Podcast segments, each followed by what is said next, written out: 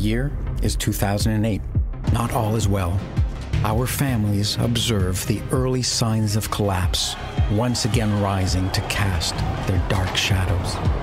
Banks suddenly fail across the globe. Governments step in to protect them. They utilize cheap debt and money printing. It comes at a cost. That cost is the principle of fairness.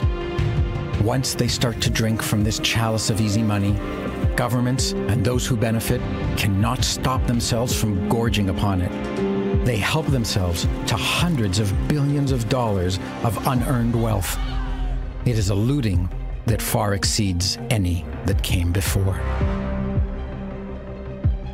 Meanwhile, quietly, in the dark and nearly deserted recesses of the information network that now spans the Earth, a sole engineer toils to combine cryptographic functions and peer to peer technologies to invent something new, something which he hopes might someday serve as money that can never be looted or corrupted by governments, tyrants, thieves, or fools. Year is 2021. A cycle that leads to tyranny and war appears to be repeating. Money is debased, governments take control of industries through mandates and decrees. International disputes upset a fragile balance where some nations became dependent on others for their necessities. A tyranny has become the largest exporter in the world. People are easily frightened into hysteria. Even within nations, divisiveness has reached record levels even within families. There is a battle, but it is not a military conflict. It is not fought between nations. It is an undeclared war. It is a war over property, wealth, power, and money.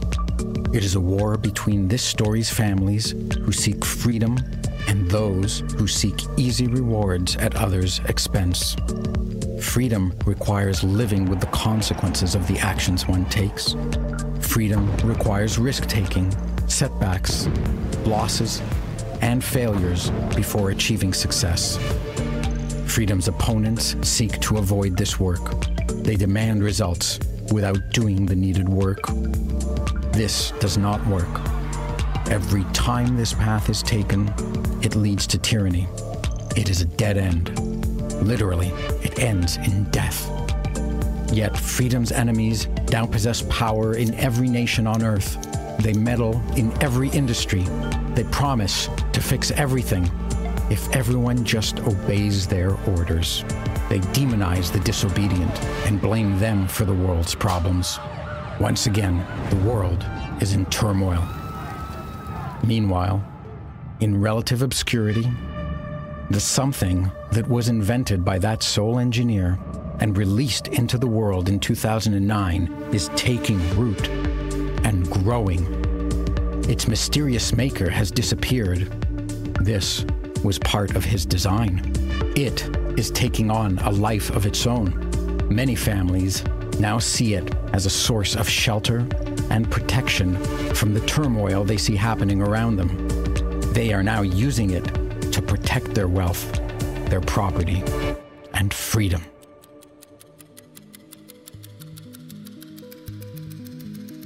The year is 2048. A hundred years have passed since 1948. As happened then, many of the world's currencies collapsed. Many nations fell. Many businesses dissolved. But, unlike 1948, it is not a time of poverty, of devastation, or of war. Instead, it is a time of abundance, creativity, and peace. Our families, who spent generations rebuilding since 1948, were not ruined this time because their money did not collapse. Their money protected them, just as they had planned. It protected their property, their real estate, their farmlands, their factories, their businesses, their charities, and their art collections. Moreover, it protected human beings. It protected responsible, hardworking, honest human beings.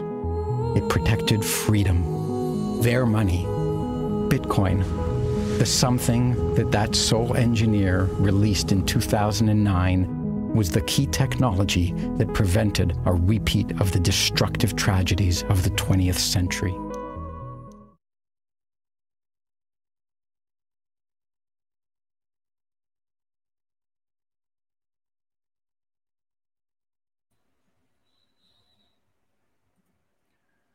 Boa noite, jihadistas. Olá, olá, boa noite. Sejam bem-vindos. O Bama ainda dá a passear o cão. Sei, não sei onde é que ele anda. Deve andar, ele disse, ele disse aqui que ia, que ia passear o cão aqui no, aqui no private chat. Bem, boa noite a todo o pessoal que está aí no chat. Galera, como se diz no Brasil. Temos Galerinha. Galerinha.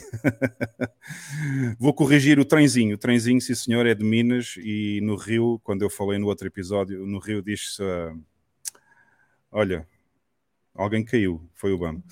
Uh, no Rio diz-se. Aí, agora passou-me. Como é que era mesmo? Ah, parada, paradinha, não sei o quê. Pronto, são, são coisas diferentes. E eu fui confirmar, realmente é, é verdade, é mais usado em Minas. Uh, boa noite ao pessoal todo que está aqui. Temos o Márcio Valente foi o primeiro, ele não está aqui em primeiro lugar no chat, mas uh, desta vez foi o primeiro outra vez, porque eu vi antes lá no ontem à noite eu vi que ele já tinha mandado mensagem. o quê? O que é que disseste? Eu? Sim, disseste alguma coisa? Ah, não. não, não. Então, boa noite ao Tripinha, Márcio Valente a Maria, o, o Vitão, o Vitão está aí. O que é que aconteceu para o precisar levar o Jeff para o Então, o Jeff é que quis vir, ninguém o obriga. A gente aqui não obriga nada a ninguém. é, segundo eu sei, acho que ele chega amanhã. Não tenho a certeza ainda, mas acho que é amanhã que ele chega cá. Ah, o Jeff está aí? Foi a El Salvador? Está aqui, não. Chega amanhã. Acho Aí, o malandro. É. E o grande abraço ao Hugo Alexandre Cruz, também é nosso follower desde o início. Temos o Tiago, André Cardoso, Ricardo, Duarte este terrestre libertário. Olha, já temos extraterrestres libertários. Boa. O Roy Borg, um grande abraço ao Roy Borg. O Roy Borg também já esteve em El Salvador, já é, já é conhecedor aqui da zona. O Olive, uh, o Jack Nakamoto, tanta gente que está para aqui, o Pleb 0937, ele já explicou ou não? Porquê que tem 0937? Não sei, no outro episódio. É, não... é, o pino do multibanco. Ah, ah. não foi explicou. é o pino do cartão. Exato. Uh, não curto redes sociais. O Tropman diz que hoje vai ver a minha cara em 4 capas. Vai-te vais -te assustar, pô. Em 4 capas vai ser um. Vai ser tipo filme de terror hoje. o Olha a Carla. Pessoal, a Carla hoje não vai estar aqui presente no podcast, mas é, ela está num concerto em Portugal esta noite, e, mas diz que vai acompanhar aqui no chat. Portanto, já sabem, podem contar com a Carla Pistola aqui no chat. O Cardoso, Wesley, o Daniel e aqui Regina. Um grande beijinho para a Regina também, já é nossa fã aqui todas as semanas. Uh, o Felipe Martins, Rafa Alves, Ancap Beat. Ah, isto és tu. Pois é. pois é. Pois é. Estava a confundir com o Matuto Ancap. Uh, o Nelson Lopes, o Fernando Marques, o Lawrence, grande abraço ao Lawrence. Não se esqueçam de subscrever o podcast do Lawrence, que é um grande podcast. É... Deixa eu ver aqui o Beery Night, grande Beery Night, o melhor, o melhor meme maker que existe no Twitter. Uh, e o Vitão. E pronto, é isso, pessoal. E está aqui o BAM, não sei o que é que o BAM faz no chat em vez de estar aqui. bom, pessoal, vamos então, vamos então avançar. Hoje vamos ter um podcast uh, muito bom. Temos connosco o Bernardo, o Bernardo Braga. Braga, por coincidência, é a cidade portuguesa com mais brasileiros a viver lá. Uh, portanto, e é o último nome aqui do nosso convidado também, o Bernardo Braga. Vamos falar de Cidadelas. Vamos ter aqui uma surpresa muito boa para vocês. Não saiam do podcast até ao final, porque hoje, quando nós chegarmos à parte de falar dos temas, à segunda parte com o convidado, eu vou-vos mostrar em primeira mão uma das coisas que já está concluída lá na Cidadela Máxima, aqui em El Salvador, e, e vocês vão ter uma ideia melhor já do que é que se passa lá e mais ou menos qual é a disposição das coisas. Assim vocês vão ver melhor. Por isso não saiam, deixem-se ficar até à segunda parte, depois das notícias, dos memes, dos idiotas, dos fails, essas coisas todas. Já sabem, vamos falar com o convidado sobre o tema das cidadelas e, mas ele vai entrar já daqui a seguir aos números da Bitcoin, portanto nós vamos estar com ele desde o início, mas na segunda parte vão ter novidades sobre a máxima, ok? E, e, e, e olha aqui, o BAM está a mandar mensagens. BAM, manda lá para aqui, deixa lá de coisas, diz que a net não, net não está boa só para não trabalhares. Vá, bora lá aqui para o podcast que é para sermos ele, três mais um. Ele deve ter levado rugpole aí da, da Mel. yeah. Bom, pessoal, vamos então à análise dos números da Bitcoin da semana para ver como é que isto anda nestes últimos dias.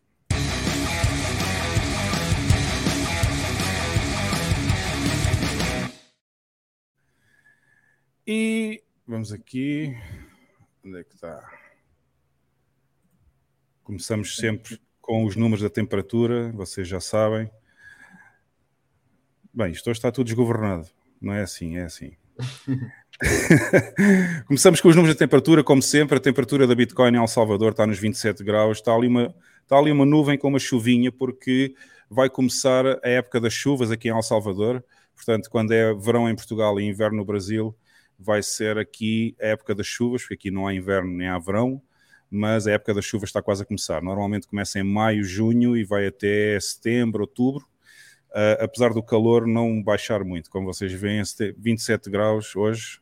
Vou fazer só refresh para ter a Não, já subiu um bocadinho e já desapareceu a nuvinha da chuva. Já estamos com 28 e céu nublado. Portanto, já sabem, quem quiser vir para o país da liberdade é só trazer camisetas, t-shirts, calções e havaianas, porque aqui não é preciso casaco, pessoal. Aqui, aqui temos a liberdade de andar com o corpo à mostra. Bom, site para quem não conhece ainda, o podcast também tem um site, a rede F-Money com o podcast on Trust Verify e se vocês forem fumoneypod.com, eu vou fazer aqui um zoomzinho para vocês verem melhor. fumoneypod.com tem todas as informações sobre o podcast. Se clicarem no botãozinho amarelo aqui no meio da página, têm todos os links onde nos podem seguir. Uh, neste momento estamos a transmitir no canal Verdinho, aqui neste, no segundo, e que é o F-Money em português. E estamos presentes, obviamente, no próprio site. Também podem acompanhar a live aqui. Estamos no YouTube Live, estamos no Rumble Live, ok? Não se esqueçam, desde há uns episódios para cá também estamos a fazer live no Rumble, já não é só o upload no final da, do podcast. Estamos no Fountain, para quem gosta de ganhar satoshis enquanto está a ouvir o podcast em formato áudio. Estamos no Spotify Podcasts também em vídeo, mas no final só, não é live. Estamos na Apple Podcasts e no Google Podcasts. E o último link aqui em baixo é o nosso link do Telegram para quem se quiser juntar ao nosso grupo no Telegram e discutir sobre Bitcoin 24 horas por dia e também para votar nos candidatos a idiota da semana, porque para vocês votarem nos candidatos a idiota da semana, a votação vai aparecer no grupo Telegram, portanto não se esqueçam de se juntar ao nosso grupo e podem votar lá durante a segunda parte do podcast em quem é que vocês acham que foi o maior idiota esta semana. Portanto, este é o site, ficam a conhecer. Entretanto, olha só o que voltou à vida, Lex. Olha aqui, passado três semanas, acho que foram três semanas, uh, finalmente voltou à vida o Coin Market Crap. Não sei o que é que se passou com eles. Tiveram três semanas com o site em baixo e finalmente voltou. E, portanto, voltou a cheirar mal? Voltou a cheirar mal aqui. Uh, estamos aqui já, temos novamente o CoinMarketCrap online, finalmente. Uh, Olha, mas a minha internet, a minha internet está em número 5, ou número 5 ou número 6, deve ser a minha internet, shitcoin. Já está aqui. que trauma para entrar agora aqui, Jesus. Mas Bom. pronto, já cá estás e é isso que interessa, o que o pessoal gosta é quando tu estás aqui. Uh, Bitcoin sempre em primeiro lugar desde 2009, desde o dia 3 de janeiro de 2009, nunca saiu daqui do primeiro lugar, com um market cap neste momento 518 bilhões, quase 519, vejam só, 999 aqui a seguir, portanto estamos quase em 519 bilhões de dólares de market cap total, e tudo o resto vocês já conhecem, não é? Tudo o resto é o mesmo logo e tem o mesmo nome, só muda mesmo a posição na tabela, portanto não interessam para nada, isto é só, e, e cheiram mal, ainda por cima cheiram mal. Uh, vamos aqui ao Clark Moody Bitcoin Dashboard para ver, eu vou aqui atualizar. Eu acho que o dashboard neste momento não está a atualizar corretamente, porque eu estive a ver o preço e estava diferente aqui uh, no CryptoWatch. Uh, mas de qualquer maneira, vamos referir os números. Estamos neste momento, bloco 791, 535. Eu vou só confirmar, a ver se é mesmo isso. 535. Por acaso os blocos estão corretos, mas acho que o preço não está. Portanto, estamos neste momento a gravar live o podcast no bloco 791.535. O Bitcoin Price aqui diz 26.440, mas mas no CryptoWatch diz 26.777, portanto este acho que é o valor que não está a atualizar bem. Sets per dólar 3.782, ou Moscow Time, como é mais conhecido. Market Capitalization 512, eu vou só confirmar 519, portanto estão a ver, está aqui alguma discrepância hoje no Clark Moody uh, dashboard. Uh, Bitcoin detidas por empresas 1.652.043, que corresponde a 43,7 bilhões de dólares. Bitcoin Core Full Nodes 17.096, dos quais 10.142 na rede Tor.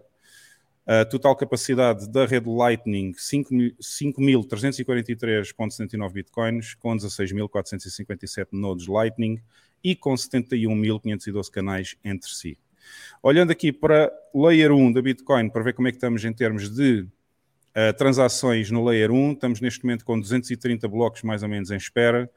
Uh, apesar de já ter mais ou menos terminado aquela febre dos ordinals e dos, e dos idiotas que estiveram na conferência em, em Bitcoin em Miami, uh, já ter mais ou menos terminado, ainda estamos com 51 satoshis por byte de FIIs para passar no próximo bloco, uh, que acabou de passar 1 a 3 minutos, e portanto com 51 satoshis se calhar não se safam, vão ter que pôr 55 ou 60, para que até ao final do tempo que este bloco vai demorar ainda consigam passar nele. Portanto, as FIIs estão bastante altas, pessoal. Já sabem que têm que esperar até daqui a mais umas horas para poder transacionar mais ou menos barato no Layer 1 e é para isso que existe o Layer 2, que é a rede Lightning e, portanto, usem a rede Lightning que continua a ser praticamente grátis e as transferências são imediatas. Uh, eu vou saltar os nodes Lightning, não vale a pena. Vamos só aqui dar uma olhada então nos números reais, em tempo real, neste momento, dos preços. Bitcoin a 26.761, uma subida de 1,17% desde ontem, desde as últimas 24 horas. Uh, o resto está mais ou menos verde e alguns vermelhos. Os mercados não interessam muito, só mesmo este quadradinho aqui, só este, eu vou fazer aqui um zoom assim, só este é que interessa mesmo. o resto não tem, não tem qualquer valor. Uh, e é isso relativamente aos preços e aos números da Bitcoin esta semana, pessoal. Vamos então chamar aqui o nosso convidado hoje, o Bernardo Braga e dar aqui um grande boa noite ao Bernardo. Bernardo, boa noite. Estás em mute, estás em mute, Bernardo. Boa noite, boa noite, tudo bem? Tudo, tudo ótimo. também está tudo ok aí? Tudo certo. Porra, tem um background aí, um background fantástico. Não, e, e, a camiseta, já para começar. Já a, camiseta, a camiseta já tinha dito no backstage que é fantástica a camiseta. a camiseta eu mandei fazer, ela é especial, só para ocasiões especiais. Bem, Bernardo, hoje vamos falar dos temas, não é? De, com um tema central das, sobre as cidadelas, como Ilhas de Liberdade, e vamos ver o que é que há por aí de projetos a surgir pelo mundo que tu que tenhas conhecimento. Vamos falar um bocadinho também da Máxima, aqui em El Salvador, que é um projeto que eu estou a tentar desenvolver o mais rápido possível, mas nem sempre é possível fazer tudo uh, em poucas semanas, portanto isto vai demorar um bocadinho, mas esse vai ser basicamente o nosso tema hoje. Obviamente há sempre outros temas que a gente pode falar e eu vou tirar daqui o vou tirar daqui o ticker em baixo que já não vale a pena, já toda a gente sabe que nós não damos aconselhamento financeiro. Bom, mas Bernardo, uh, vamos passar aqui as notícias, os fails, os memes e os candidatos a idiota da semana. Tu, obviamente, podes comentar connosco todos os temas que nós formos falando. Depois, na segunda parte, vamos então abordar os temas principais e falar sobre as cidadelas, ok? Tá bom. Eu vou, eu vou então, vou então passar aqui à vinheta das notícias.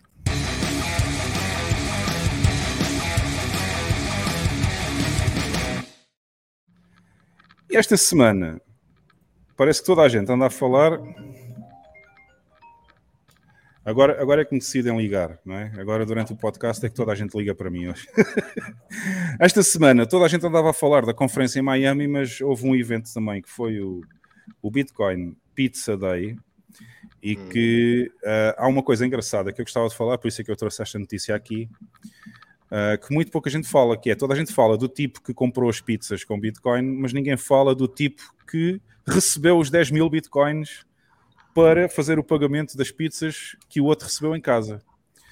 E portanto, só para dar uma pequena explicação a algumas pessoas que possam não estar muito familiarizadas, no dia 22 de maio, que foi há três dias atrás, estamos a 25, né?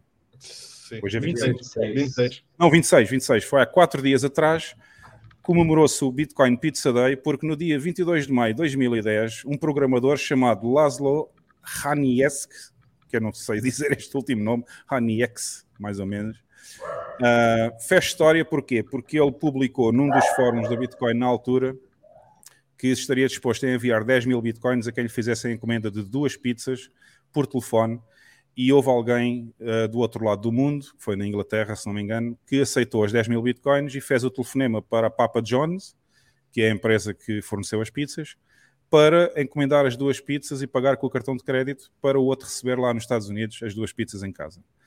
Um, isto foi, isto é muito engraçado, estes dados, não é? porque eu encontrei estas notícias aqui online. Uh, as 10 mil bitcoins que ele usou na altura para comprar as duas pizzas, que foi mais ou menos 40 e tal dólares, se não me engano, 40 e pouco, uh, valiam hoje 270 milhões de dólares. Dá para comprar umas, pizzer, umas pizzarias. Dava para comprar a Papa John's, acho eu. e, mas pronto, na altura, obviamente, eh, estávamos a, Papa começar. John's da Amadora dava para comprar de certeza. Dava o quê? A Papa John's da Amadora dava- dava para comprar de certeza. Ah, isso dava, isso dava de certeza. Ahm, vê lá, estás-te a doxar, meu. Eu não. Eu não. E então o pessoal, eh, pronto, isto foi em 2010, Bitcoin valia muito pouco dinheiro na altura, menos de um dólar, isto eram cêntimos, eram centavos de dólar. E apesar de parecer hoje em dia, em 2023, parecer uma compra completamente estúpida devido ao preço que a Bitcoin tem hoje, na altura, diz aqui na notícia, foi eh, obviamente um passo enorme, um passo gigante, digamos assim, eh, na adoção de Bitcoin e na prova de que Bitcoin pode ser usada como dinheiro e portanto foi muito importante. Agora, o que pouca gente fala, toda a gente fala no Laszlo, porque foi ele que recebeu as pizzas em casa e enviou as 10 mil bitcoins a alguém, mas pouca gente fala neste senhor aqui. O que fez o, o intermediário. Exato, este senhor, ah, onde é que está o nome dele? Agora já me perdi outra vez no, na notícia. E ninguém sabe onde é que ele está, porque se vocês repararem, nunca mais ninguém ouviu falar deste senhor que recebeu as 10 mil bitcoins. Ah, tal, tal, tal, tal. Portanto, eles falam aqui da Bitcoin. Hum, hum. Exato, Papa John's. Portanto, como podem ver, foi mesmo na pizzaria Papa John's que ele encomendou as pizzas. E. Ah, The Other Pizza Guy, está aqui. Portanto, o outro. algum ecrã, não? Ou era suposto estás a partilhar algum ecrã? Ah, pois é. Estou um bocado apanhado do clima. Estou mesmo um bocado apanhado do clima, estou. Não sei o que é que se passou hoje, esqueci-me de partilhar o ecrã. Pronto. A primeira notícia que eu tinha mostrado era esta, basicamente a contar a história. Eu estava a olhar aqui para o ecrã e esqueci-me de partilhar, portanto peço desculpa. Ah, portanto, a pessoa que fez a compra das pizzas e que enviou a Bitcoin é o Laszlo Haniex e foi na altura 10 mil bitcoins, portanto que hoje valeriam 270 milhões de dólares, portanto esta história praticamente toda a gente já conhece, mas depois esta segunda notícia que é o que é que aconteceu ao outro gajo, o outro tipo da pizza, que ninguém sabe o que é que se passou. E o outro chama-se Sturdivant, é o nome dele. Deixa eu ver se está para aqui o primeiro. É Jeremy Sturdivant.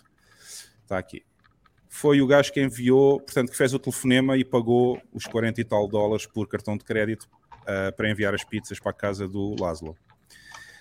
E, e, o que é engraçado é que está aqui a história dele. Portanto, ninguém sabe onde é que ele está, ele não tem presença nas redes sociais e era, na altura, um estudante de 19 anos de idade que, nos fóruns da Bitcoin, uh, deparou-se com este pedido estranho para comprarem duas pizzas e ele aceitou fazer a transação. Uh, mas diz aqui precisamente que ele não aparece praticamente em nenhuma rede social e na altura até foi combinado com o Laszlo, portanto ele com o Laszlo falaram através do IRC para finalizar a transação. Um, ele, a única coisa que se sabe é que ele depois revelou que usou aquelas bitcoins para financiar um, umas viagens muito grandes que ele quis fazer à volta dos Estados Unidos. Portanto, ele, ele decidiu fazer uh, um, viajar pelos Estados Unidos e uh, usou bitcoins, as bitcoins para fazer isso, portanto, para pagar a viagem. Mas pouca gente sabe, pouca gente sabe onde é que ele anda, o que é que ele faz. Ele não tem presença nas redes sociais, ninguém o encontra online e, portanto, eu gosto de pensar, eu gosto de pensar que o facto de ele não aparecer muito nas redes sociais hoje em dia é bom sinal e é sinal que ele deve ter guardado muitas daquelas bitcoins e, portanto, também não gosta de andar exposto nas redes sociais. O que é que vocês acham desta história? Eu li uma vez que esse Jeremy ele gastou o dinheiro imediatamente, assim, ele gastou também em, tipo, em junk food. E ele deu uma entrevista para o New York Post, se não me engano, falando que, que ele não tinha a menor ideia, não tinha como saber, e ele gastou e não se arrepende. Mas eu não sei se é verdade, se não é. Eu espero também que ele esteja morando numa cidadela. É, ele diz aqui, não, ele diz aqui. Uh ele disse que não tinha qualquer arrependimento de ter gasto as bitcoins. No entanto, nós não sabemos se ele gastou as bitcoins todas, né? eram 10 mil bitcoins, se calhar devem ter sobrado algumas. Nem que seja o, minha, né? Se eu tivesse gastado o... 10, assim, 300 milhões de dólares em um, sei lá, um lanche do Umas viagens. eu ia me matar, com certeza. Eu já teria me matado lá para 2015. Não tem a menor condição de se lidar com, essa, com esse arrependimento pro resto da vida. Mas aí não, não fica explícito quando é que ele fez a, a, viagem dentro dos Estados Unidos? Ou... Não, não, eles só falam que ele usou os bitcoins para financiar uma viagem que ele queria dar a volta aos Estados Unidos. Pronto. Um, não diz se ele gastou todas ou não. Mas eu acho. Eu acho depende, depende, do ano, porque se foi logo a seguir, só financia poucos quilómetros. Mano. Pois, procura, procura ele no Google e a cara dele. Ele tem uma cara de, de loucão, desenvolvedor, super nerd. Ela é um. Por acaso aqui não aparece a fotografia dele, aqui no, aqui no artigo não tem a fotografia dele. Eu gostava de ver, uh, gostava de ver a cara dele. Uh, mas pronto, é assim, eu, eu acho que o facto de ele não andar nas redes sociais e não aparecer em lado nenhum é um bom indicador que talvez tenha guardado ainda algumas daquelas 10 mil bitcoins e não gosto de ficar muito exposto. Uh, portanto, seria bom sinal se isso foi assim. Pode ser, pode ser que sim, pode ser que seja verdade. Ah, Bernardo, enviaste aqui um link, foi? Deixa eu ver. É, com, a, foto dele. Ah, tem foto aqui. Então, para aí que eu vou aproveitar e vou pôr aqui então. Para aí, para aí, para aí. Aqui. É este louco? Não com essa cara, querias o quê? Eu não tinha visto a cara dele ainda, não tinha visto mesmo. Uh, resta saber onde é que o outro também arranjou os 10 mil bitcoins, porque eles nunca dizem de onde é que vieram, se foi da mineração, se ele comprou os bitcoins em algum jogo. Né? Na altura usava-se bitcoins para os jogos, que era preciso pagar, coisas. Uh, mas pronto, essa parte das histórias é sempre difícil de saber tudo. Mas pronto, já sabem, pessoal, o outro, o outro senhor que foi quem fez o telefonema para pagar as pizzas é este senhor aqui, esta cara de louco que está aqui. É estranho que eu fiz uma procura, eu fiz aqui uma pesquisa pela cara do gajo e não me dá o mesmo gajo. Eu vou, ah, não? Vou ver se, eu vou ver se consigo mostrar qual é qual é o. Se mandares o link, se mandares o link, eu ponho aqui para a gente ver. Uh, Mas pronto. Eu, eu, vou, eu, vou, eu, vou pôr, eu vou pôr o link aí para tu abrir. Espera aí, que eu estou com receio de abrir aqui o meu, que tem aqui tanta merda aberta que também. Isso deve ser do teclado mecânico, pá. Vou pôr aqui, vou, vou, pôr aqui no, no, na, no chat privado. Essa, essa é foto isso. aí. És muito sacana, tu. Agora partilha lá, vê se não é esse. Acho que é mais segundo, o BAM, segundo o BAM, foi este o tipo que fez o telefonema para o Papa Jones. Não, eu acho que é mais credível esta foto aqui. Acho que esta aqui é mais credível. Bom, mas pronto, pessoal, achei muito interessante, já que há quatro dias celebrou-se o Pizza Day, trazer esta notícia, porque pouca gente sabe do outro lado da história uh, deste senhor que fez o telefonema e que recebeu as 10 mil bitcoins para encomendar as duas pizzas. Uh, e pronto, em termos de notícias, esta semana acho que foi mais importante porque a triste, a triste situação da, da Bitcoin Miami 2023 nem vale a pena a gente falar naquilo. Vocês já vão ver um ou dois memes sobre isso. Uh, mas pronto, aquilo foi muito triste este ano, nem vale a pena falar. Isto, portanto, este aqui não vale a pena a gente pôr isto aqui. Vamos então falar dos fails, que tem outra notícia bastante interessante uh, sobre o Ledger. Onde é que está? Está aqui.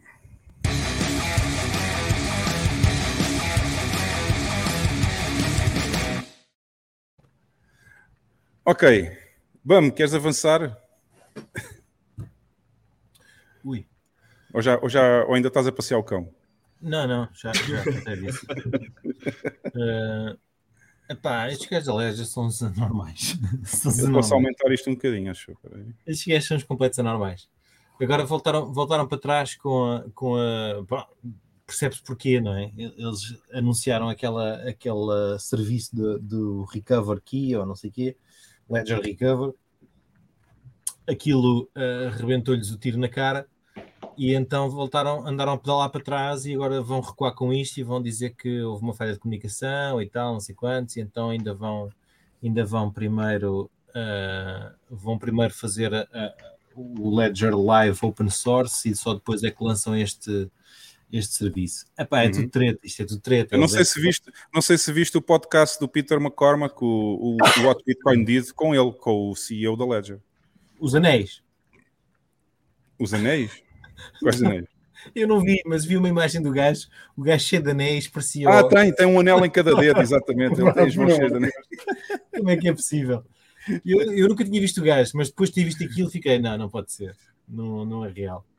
Epá, não, não há nada a dizer, aquilo é, é fugir, é fugir, é fugir a sete pés daqui da Ledger. Mas pronto, ele, ele basicamente disse que ahm, o, código, o código da Ledger continua a ser extremamente seguro. Bom, e se compararmos com, se compararmos com wallets como a Trezor, eu continuo a preferir a Ledger, acho eu.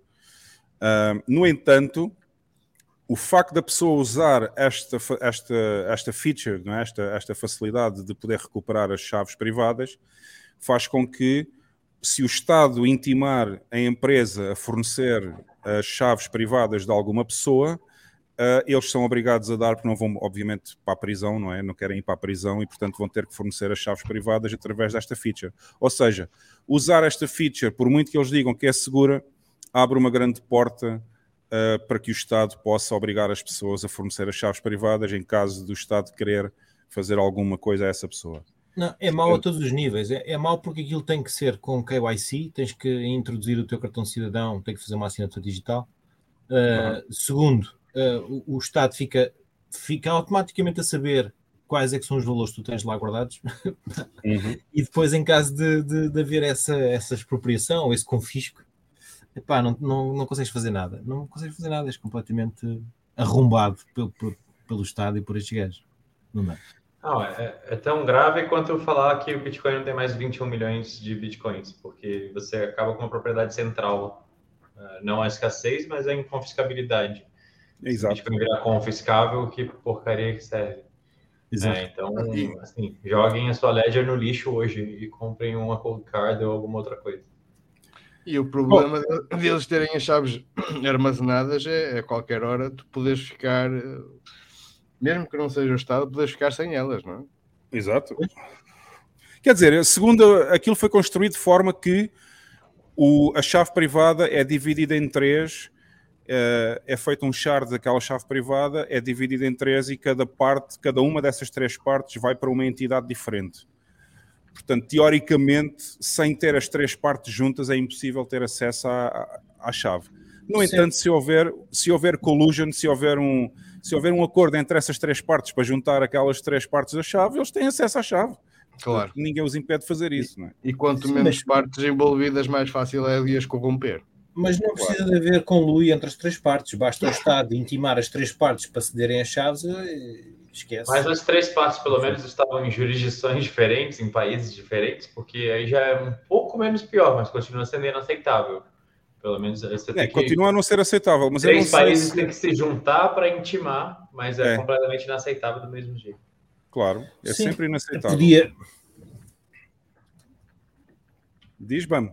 podia demorar mais algum tempo, se tivessem três jurisdições diferentes, podia demorar mais algum tempo e dar, e dar a possibilidade a- a- aos donos do- do- dos fundos conseguirem resgatá-los antes que o Estado, por exemplo, conseguisse juntar aquelas três partes e chegarem a acordo. Não sei. É tipo ter uma multisig entre três máfias. é, exatamente, exatamente. Só que neste caso tinha que ter as três mesmo, não podia ter só duas de, uh, duas de três, tinha que ser as três. Bom, mas seja como for, por exemplo, mesmo que fossem três países dentro da União Europeia, a própria União Europeia, enquanto entidade superior dos, dos países todos que fazem parte da União, podia também obrigar esses três países ao mesmo tempo a fornecer a parte do, uh, da chave. Mas ok. Eles dizem aqui nosso erro de comunicação não intencional pegou todos de surpresa e afetou a capacidade dos nossos clientes de entender com precisão o Ledger Recover.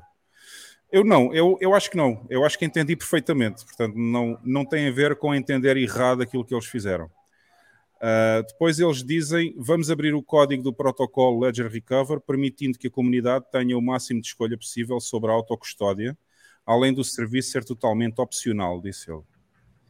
Uh, e depois diz ainda: a maioria dos usuários em cripto hoje não possui as suas chaves privadas e ou está colocando as suas chaves privadas em risco usando formas menos seguras de autocustódia e formas difíceis de armazenar e proteger a sua frase inicial.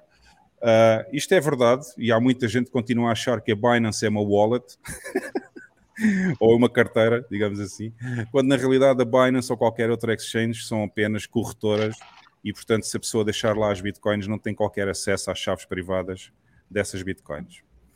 Uh, e há muita gente que continua a achar que ter as suas bitcoins dentro da Binance é seguro e não é. Portanto, pessoas já sabem, não é seguro ter as vossas bitcoins numa exchange ou corretora. Portanto, tirem as vossas bitcoins para fora e guardem sempre em autocustódia, porque foi para isso que ela foi desenhada. Isto é sempre a recomendação que nós fazemos aqui. Portanto, não há muito mais a falar sobre este fail, digamos. Um, acho que esta novela vai continuar ainda por algum tempo até eles, até eles. Eu não sei se isto não será o fim. Eu próprio vou dizer, eu próprio já, já encomendei uh, várias um, JADs da Blockstream. Uh, ainda vão demorar algum tempo a chegar aqui ao Salvador, mas já encomendei para fazer finalmente a passagem para uma para uma wallet que pelo menos, pelo menos é só de Bitcoin, já não é nada mal, porque já não tem shitcoins lá. E em segundo lugar, que não tem nenhuma destas features que podem aceder à minha chave privada e, portanto, uh, não vou ter mais esse problema com a Ledger. Vocês também vão mudar? Alguém aqui tem Ledger ou não? Não, eu nunca tive Ledger. Uhum. Bernardo, também não tens Ledger, não? Não, só Cold Card. Tinha uma Trezor, ah. mas é só Cold Card. É, Cold Card também é muito boa, só que era mais complicado eu mandar vir aqui para El Salvador, então decidi optar pela, pela Jade. E, bom, vamos ver, a Jade pelo menos até agora nunca teve problemas. Aí é, aí é difícil de comprar hardware wallets boas? Imaginei que por ser Não, capital o Bitcoin global aqui... ia ter tudo. O problema aqui é, é porque essas, uh, tudo que vem de fora, né? tudo que vem de fora é complicado, porque a pessoa tem que pagar impostos e tem que ir a, tem que ir hum, como é que se chama? A aduana. Aduaneira. Agora em português esqueci-me da palavra. Alfândega. Alfândega. A pessoa tem que ir à alfândega, tem que dizer que tem, que tem lá aquela encomenda, tem que pagar os impostos, tem que levantar. Só que eu acho que a Cold Card demora mais tempo ainda a chegar aqui do que a Jade. Um, portanto, eu decidi optar pela Jade até porque tem uma funcionalidade que eu gosto, que é a câmera está incorporada a uma câmera e, portanto, eu posso fazer transações air-gapped, não preciso de usar o telemóvel barra celular ou o computador e posso fazer a transação diretamente a partir da wallet. É uma, é uma facilidade que eu acho interessante, por isso eu decidi optar pela, decidi optar pela Jade. O Rodolfo, abre uma, uma loja da CoinKite em, em São Salvador ou em Horizonte. Tem tanto é. bitcoinheiro lá para querer comprar. Ou pelo menos na Adopting tem que ter uma lojinha, né? Para a gente comprar. Eu estou a pensar, eu estou a pensar até, já mandei o e-mail para, para a Blockstream, tornar-me aqui a revendedor oficial da Jade e se o, se o Rodolfo quiser, eu também posso, também posso fazer um acordo com ele para, para fazer a revenda aqui da Cold Card. O que Mesma torna tudo mais fácil. para o Brasil, hein, Rodolfo? Se quiser um revendedor oficial, estamos aqui, à disposição. Eu tenho que falar com ele sobre isso há muito tempo já. E a Regina pergunta aqui o que é que eu acho da Cold Card. Eu acho que a Cold Card, a Cold Card em termos de segurança, é talvez a melhor, wall, a melhor hardware wallet que existe neste momento. Uh, eu só decidi optar pela Jade porque tem a tal funcionalidade que eu falei, em que eu posso fazer as transações diretamente a partir da, da wallet e a Cold Card não permite fazer isso. Portanto, a Cold Card tem que ser usada em, sempre em conjunto com um outro software que pode estar no computador para fazer as transações, para validar as transações. Portanto, foi só pela simplicidade do uso mesmo que eu decidi usar a Jade. Mas vamos ver. Depois de eu usar a Jade, também posso dizer algumas coisas sobre isso. Quando eu tiver mais conhecimento sobre a própria wallet, posso informar aqui. No entanto, é, é conhecimento geral, para responder então à Regina, é do conhecimento geral que a Cold Card é que tem o melhor sistema de segurança e é mais segura, uh, portanto, vamos ver. Bem, pessoal, acabaram-se os fails, vamos aos mimos, vamos, vamos brincar um bocadinho. Bora lá. Olha, só para dizer que o talento diz que percebe de Jade como o caraças. Jade é com ele. O talento, sim, o talento até, até acho que tem um. Está sempre a publicar, faz um spam enorme lá no grupo do Telegram, a publicar sempre o referral dele para ver se ganha uns gestões, não é, talento? Eu sei que tu precisas ganhar uns cêntimos para viver. Mas pronto, ele também usa Jade e. Os ordinals não estão a dar resultado. Não estão, os ordinals não dão resultado. Bem, vamos então aos mimos, pessoal.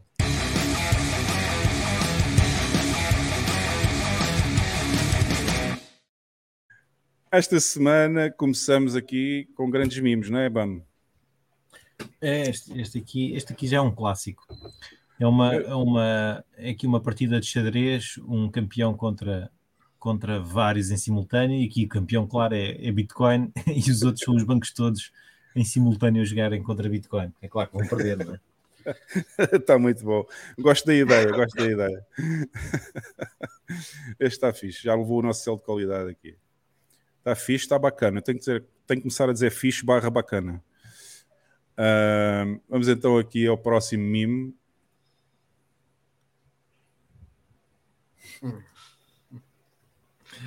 Isto também está giro.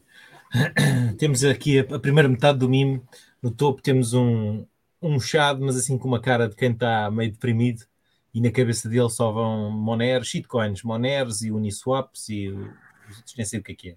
Chainlink. Chainlink, Chainlink e aquela vermelha, nem sei o que é aquela porra. Também não sei, não sei. E depois diz: uh, uh, alguém lhe diz assim: se começares a focar-te em Bitcoin, correres um node e a acumular sats, a tua vida vai, vai melhorar bastante. E depois embaixo vê-se o gajo já, já treinado e tal, olhos, olhos laser. Uh, um crucifixo ao pescoço e ele. Eu gosto do crucifixo. é isto. E o gajo, sim, é isso mesmo. E pronto, tem umas imagens de Bitcoin. E já tem Bitcoin, já tem uma granada Bitcoin, já tem um Node aqui, já, já roda um Node. E, e já tem o dollar cost average também da Bitcoin aqui ao lado. É a solução para o nihilismo. é mesmo. Eu não faço. Eu, eu, não sei, eu gostei do crucifixo aqui no pescoço, mas não sei muito bem qual é o sentido que isto faz aqui, na, aqui no mimo. Mas pronto. É, não, eu acho que é por causa da, da, da, em cima, em cima é a malta nihilista, ateus e não sei o quê, e depois em baixo encontram uma. uma, ah, uma ok. Um, ah, tem uma conexão muito grande entre, entre, os bitcoinheiros e o cristianismo, né? É, é, a gente que contra é, Bitcoin acaba é, se convertendo ou voltando para as raízes do cristianismo. Uhum. Meu, meu amigo Jaraguá, que já esteve aqui também, lá do Intancáveis, um abraço para ele. Ele tem o, o Spaces dele de terça-feira sobre BTC e Evangelho, também para fazer ah. essa conexão. E nós aqui somos jihadistas, não sei se já, se já é, conhece a nossa piada. Ah, e já agora, esqueci-me de dizer, quando eu apresentei o convidado, e ele agora falou nisso, é mais um dos elementos dos intancáveis. Eu esqueci-me de referir isso, que é importante dizer. Não se esqueçam de ver ao domingo à noite. É, a que horas é que é? Domingo à noite, a que horas? 8 horas do Brasil. Às 8 horas do Brasil, no Spaces do Twitter. Não se esqueçam dos Intancáveis, porque é muito bom. E, e vocês vão Cada semana está mais difícil de montar a pauta. Então, assim, é, e eu sou o único, único intancável com que coloca a cara e o nome. Então, eventualmente, se eu sumir, é porque o Estado me perseguiu e eu desapareci ou eu me suicidei mandando a pauta porque tá ficando difícil de tancar. tem, tem, que fazer uma, uma tatuagem como uma café, quer dizer, eu não me suicidei. É. Mas já sabes, se tiveres que fugir do Brasil, serás bem recebido aqui em El Salvador. Eu estou aqui disponível para ajudar as pessoas que quiserem fugir do Brasil e pedir asilo político. Que querem fugir do Brasil, você tem que estar disponível para receber 200 milhões. Que é, exato. Todo mundo quer fugir do Brasil. a questão é quem vai fugir mesmo, né? Bom, vamos aqui ao terceiro. Este está muito bom também. Também gosto muito deste. Claro, tinha que ser da Swan.com, né? É, quando, quando um shitcoiner está a tentar uh, fal, uh, falar-te acerca do seu novo projeto, novo projeto, tem sempre um projeto, é um projeto. Por acaso, é, uma, é uma palavra que me irrita profundamente, é a palavra também. projeto. Epá, a, a, mim também é, é projeto para shitcoins e é projeto para carros. Estão a meter merdas nos carros e dizem que é um projeto. Foda-se. Enfim. É, mas são coisas que nunca saem da fase do projeto. Não sei se vocês já é. repararam, estão sempre em projeto. Exato. Então aqui o, temos os bitcoiners, são o, o agente Smith. Este não é o Smith, é outro parecido, agora não me lembro o nome. A desviarem-se das balas, como no, no Matrix. É isso. Yeah, este está muito bom também. Também gostei deste. Bom, ainda aqui ao próximo. É pá, este aqui gostei bastante. A alteração. Meu Deus. Ah, este é muito bom também. Se 200 milhões estão a tentar fugir do Brasil, imagina da, da Argentina. É, isto é um BTC em 2012 dá para comprar algumas coisas num carrinho de compras. Um BTC em 2013 dá para encher quase um carrinho de compras. Em 2014, um BTC enche um carrinho de compras e ainda, ainda vai para além do carrinho de compras. E em 2024, um BTC dá para comprar a Argentina. é muito bom. E aqui este, ah, este a Venezuela, a Venezuela está naquele carrinho ali de 2013 que não dá para enxergar. É, tá o que é que está no carrinho 2013? Não ouvi. Venezuela, está ali no fundo. Ah, Venezuela está aqui no carrinho. e aqui o, o, recado de quem, de, quem, de quem pôs este meme é aceitar a definição estatal da inflação como aumento de preços é renunciar todos os anos a um quinto da sua renda através da senhoriagem feita pelo Estado. Poupa em Bitcoin e conheça o poder de poupar em moeda forte. Em 2024 voltaremos ao topo e passaremos rasgando os. Bom, isto já é estimativas de preços, já não, já não, já não interessa. Mas, mas este meme está na mousse, está na, na, Está muito bom especialmente pela evolução, porque este mime era um clássico e aqui no final tinha um Lambo, não sei se vocês sim, se lembram. Sim, sim, sim. Tinha, tinha o Lamborghini e agora tem, agora tem a Argentina, portanto está fantástico. Não, não, não sei se vocês viram um, um vídeo que está aí a correr no, no Twitter, que o pessoal está tipo um, a desfazer a moeda de dois pesos argentinos porque na sucata vale 12. Sim, ah, pois é, pois é, pois é. E nem é a moeda toda, é só o interior. Exatamente. Tem que, que separar o lixo do que vale mais. Exato. Muito Coitado, bom. Coitados dos argentinos. Bom, temos aqui outro mime. Uh, Aguentem-se porque temos bons tempos à frente. Exatamente. Depois temos a, a, aquele gajo, da, aquela imagem daquela série coreana que eu não me lembro do nome o gajo o Squid Game, Squid Game, não é? Squid é, Game, é isso. Squid Game.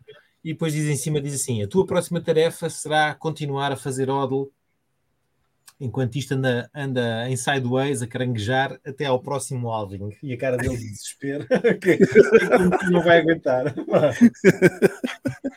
Muito bom. É, é o que faz a diferença entre os, os homens e os shitcoiners, não é? Os homens é. aguentam fazer hodl e os shitcoiners vendem tudo. Enfim, vamos ao próximo.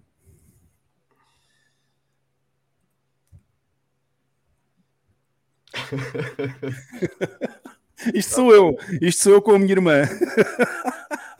Somos todos nós, todos nós, quando vamos a um jantar de Natal, quando vamos a um jantar de Natal e temos que fazer uma força enorme para tentar convencê-los de alguma coisa, e os gajos mesmo assim não chegam lá. Eu já faço uma força, eu cada vez que encontro famí uh, os familiares, já faço uma força enorme para nem falar em Bitcoin, que já não tenho paciência. Eu não, eu, eu sabes o que é que eu já não é assim. Eu já passei por essa fase também e já passei por aquela fase de tentar convencê-los. Agora estou nesta fase em que parece aqui o professor Xavier, mas estou a tentar fazer com que não consiga ouvir os disparados que eles dizem. Era precisamente aí que eu queria chegar, que é... vocês já não chegaram àquela fase de que nem sequer vale a pena falar. Porque... É, é isso, é isso mesmo. E é tentar bloquear os sons. Bernardo, como é que é com a tua família? É difícil convencê-los ou já convenceste? Eu fiz um tweet um tempo atrás que foi, acho que foi o tweet com o maior alcance que eu já fiz na vida. Foi totalmente despretensioso, foi alguma coisa do tipo é, tentando convencer a minha tia há meses a vender o apartamento dela, que é o único apartamento, para comprar ah, eu Bitcoin. vi, eu vi esse tweet. Mas eu fiz isso com a minha mãe em 2020 e ela está perdendo dinheiro Então é difícil. Aí eu falei alguma coisa assim. E perguntei para o pessoal se alguém tinha uma experiência semelhante. E viralizou, foi para todos os normes, os NPCs, os comunistas do, do Twitter, todo o esgoto do Twitter começou a, a comentar, me chamando de psicopata, de assassino de mães, de tia. Fizeram memes, aquele meme da morte, passando de portinha em portinha. Tipo, a minha mãe estava já ensanguentada e batendo na porta da minha tia. Aí todo mundo comentou de, de socialista famoso, a coach de desenvolvimento pessoal no Instagram, ao Fernando Ures. Então, assim, foi, foi a maior viralização de um tweet da história. Mas eu só falei uma verdade. É, assim, se você está segurando o seu único patrimônio é um imóvel no bostil do Lula, você é completamente louco. Você, Exato. por favor, Mas- tome algum remédio. Mas, em, em, coisa 2020, diferente. mas em 2020 é que estava é que ah, em, em prejuízo ou agora é que está em prejuízo? Não percebi. Não, já tá no break-even, mas é que estava mais ou menos no vermelho ainda, porque ela foi comprando, fazendo DCA. Ela vendeu em Ah, ok, 2020 o- a, a casa, foi fazendo DCA e aí, tipo, Já percebi. é, agora tá no, tá no, no azul, porém não, não, foi, não foram três anos fáceis, né? Foi bem, foi bem ruim ver o patrimônio derretendo. O meu também derreteu, mas enfim, faz parte. Sim, exatamente. Faz parte. Todos passamos por isso já. Esse risinho no final. vá. Mas aí a minha tia viu minha mãe passando perrengue, porque o apartamento, a casa virou metade do valor, então os imóveis subiram, o Bitcoin caiu, e daí é como ela já passei vários livros e podcasts, etc., para estudar, mas não, não- não se aprofundou, aí tem medo. Mas é, é um dilema que não acaba. É, você- no final do dia você tem que desistir e a salvação é individual, você deixa cada um fazer o que quiser. Olha aqui, o, o, o Camilo Bortone diz que já conseguiu cons- eh, converter o pai. O pai dele já é, já é bitcoinheiro. Consegui converter, diz ele. Portanto, algumas pessoas conseguem convencer os familiares. Eu, eu vou-vos dizer, eu disse isto na bolha do Jeff, não foi ontem, foi na semana anterior, até porque ontem não houve bolha e toda a gente chorou. Ahm, mas eu, desde 2017, desde 2017, que eu ando a tentar convencer a minha irmã a comprar Bitcoin. E ela não quer comprar Bitcoin. Desde 2017. Portanto, vejam a minha frustração. Yeah, E e daí vai o vizinho dela, fala em Bitcoin e ela compra. É, Exato. exato. Normalmente é isso que acontece. Em alta, né? É, Pois é assim, a ti diz-me. Isto mostra a confiança que ela tem no irmão, né? Diz-me uma coisa, Bernardo, a tua mãe não, não, não fica, não fica, não sente aquela pressão emocional de, de, querer, de querer vender e, e de, de meter noutra coisa? Não te pressiona para, para ajudares a fazer nisso? A fazer isso? Não, a gente comprou uma parte em ouro, mas a gente fez um monte de besteira ao longo do caminho. É, em 2020 eu ainda, ainda era quase um maximalista, mas não era um maximalista. Uhum. Então, parte do dinheiro a gente comprou em ouro, parte deixou em investimentos tradicionais e boa parte, mais da metade da casa comprou os Bitcoin. É, por, graças a Deus ela nunca vendeu nada, nenhum satoshi ela sempre segurou. Até porque tá no multisig comigo, então, mãe, se você quiser vender, eu vou fingir que eu, tô- que eu sou surdo. É, mas ela nunca quis vender porque ela é bem redpilada, ela entende o que está acontecendo no mundo e, e- e- não tem outro lugar para colocar o dinheiro, né? Você vai comprar, botar- vai botar o quê? Sim, exatamente. Não há, Olha aqui não, o- is aqui no o Knight. A minha sogra é bitcoinheira e nem sabe. Obrigado pelo cartão de crédito, sogra. Te amo. e aqui o, o Bitcoiner diz que o filho dele é bitcoinheiro porque ele manda. Isso é que é um pai. Exato. E o Lawrence diz: A minha mãe, além de ter, fala para não confiar em ninguém. Vejam só o nível, já está, o entendimento já está lá todo aqui na mãe do Lawrence. Bom, vamos passar ao próximo. Este foi o BAM que enviou. Aliás, foste tu que fizeste, não foi, BAM? Sim, sim, sim. Este está. Pronto. Ah, é uma imagem de, um, de uma espécie de, de general ou de, de, de um Amazonas ou de um gajo da, da, da- Como é que se chama aquela? Da, da Atlântida, uma coisa assim, um Atlântida. E depois por baixo diz: Como os meus netos me irão imaginar uh, a, a, lutar por Bitcoin na terceira e quarta épocas? Está muito bom também. Mal eles sabem, não é? Mal eles sabem. Mal eles sabem ainda. Que vão ter avós heróis, não é? Como, como tiveram, como os, os netos dos heróis da, como eles chamam da Segunda Guerra Mundial e por aí fora, que ainda, ainda hoje se orgulham imenso dos avós, vai ser mais ou menos igual. Sim, mas esses foram mesmo heróis. esses foram mesmo à força. Exato. Pronto, aqui, isto, temos, aqui temos o. Como é que eles isto chamam? É a realidade, isto é a realidade. Isto é, os, os netos vão imaginar-nos uns, uns, guerreiros a lutar por Bitcoin, não sei o quê. E isto depois somos nós a lutar por Bitcoin na terceira e na quarta época, não é? Somos o, somos o Big Lebowski. Chinelo, pijama. É isso mesmo. E passando aqui então ao próximo. Ah, este tem a ver com este tem a ver com a conferência da Bitcoin em Miami, que foi há uma semana e tal atrás. Opa, e um aquela, destes dois palhaços. Aquela, aquela merda parecia aquelas conferências da Ethereum, cheio de louquismo. Não, isto, é, isto foi completamente surreal o que aconteceu, de tal maneira que o Greg Foss até fez um comentário que eu por acaso não vou passar aqui. Não é porque eu não, não é porque eu não queira passar os nomes todos que ele chamou à Bitcoin assim, Magazine, mas é porque o som, no, o, som no Twitter não passa para o stream, não sei porquê, até hoje nunca, nunca consegui perceber. Mas o Greg Foss, o Greg Foss fez um comentário bastante forte à Bitcoin Magazine por causa desta edição. Andaram, a, andaram a, a, a trocar galhardetes em um Spaces qualquer. Sim, eu tenho isso lá publicado no meu. Quem quiser ir ao meu, ao meu Twitter, lá o meu profile está lá, está publicado o que ele disse sobre isto. Portanto, isto são uns idiotas adeptos dos Ordinals eu fiquei um, bem feliz quando eu ouvi o rant do, do, do Greg Foss. É, eu também. No dia também. seguinte ele, ele pediu desculpas, e eu fiquei decepcionado. Mas não devia ter pedido desculpa, não devia ter pedido desculpa. Não deveria. Se fosse eu na verdade, na verdade, em defesa dele, ele falou que, que ele não se arrepende das palavras, mas ele se arrepende da forma como ele falou. Mas, se calhar porque devia ter sido mais forte ainda. mas pronto, vejam bem a cara deste idiota porque este é um dos idiotas que foi lá falar sobre os Ordinals e o BRC20 e, e que foi lá, pronto. E além disso, ele é um grande amigo do, do BitBoy. Uh, ele tirou fotos com o BitBoy lá na conferência e publicaram no Twitter. Portanto, percebe-se que isto foi tudo orquestrado para aparecerem na conferência e fazerem estas figuras uh, de mongoloides uh, a atacar. Mas pronto, aqui o Coin Icarus que é, um, que é o Phil, um, um, um, grande amigo do nosso podcast, até já esteve presente no meu podcast em inglês ainda, nos bons tempos, quando eu fazia em inglês. Uh, o Phil esteve lá e falou connosco também live, e ele fez este, fez este meme uh, precisamente para gozar com, para zoar aqui destes, destes tipos uh, que não interessam a ninguém. Ah, porque ele disse: I'm battle testing Bitcoin by shilling JPEGs. Portanto, eles diziam que estavam a fazer um teste à rede Bitcoin uh, para ver se aguentava. No fundo, um, estavam a querer vender JPEGs e a, e a, e a ganhar dinheiro. Um, depois temos aqui outro. Foi contribuído pelo BTCWB. Ele mandou-me este já há bastante tempo, logo, acho que foi no fim de semana passado.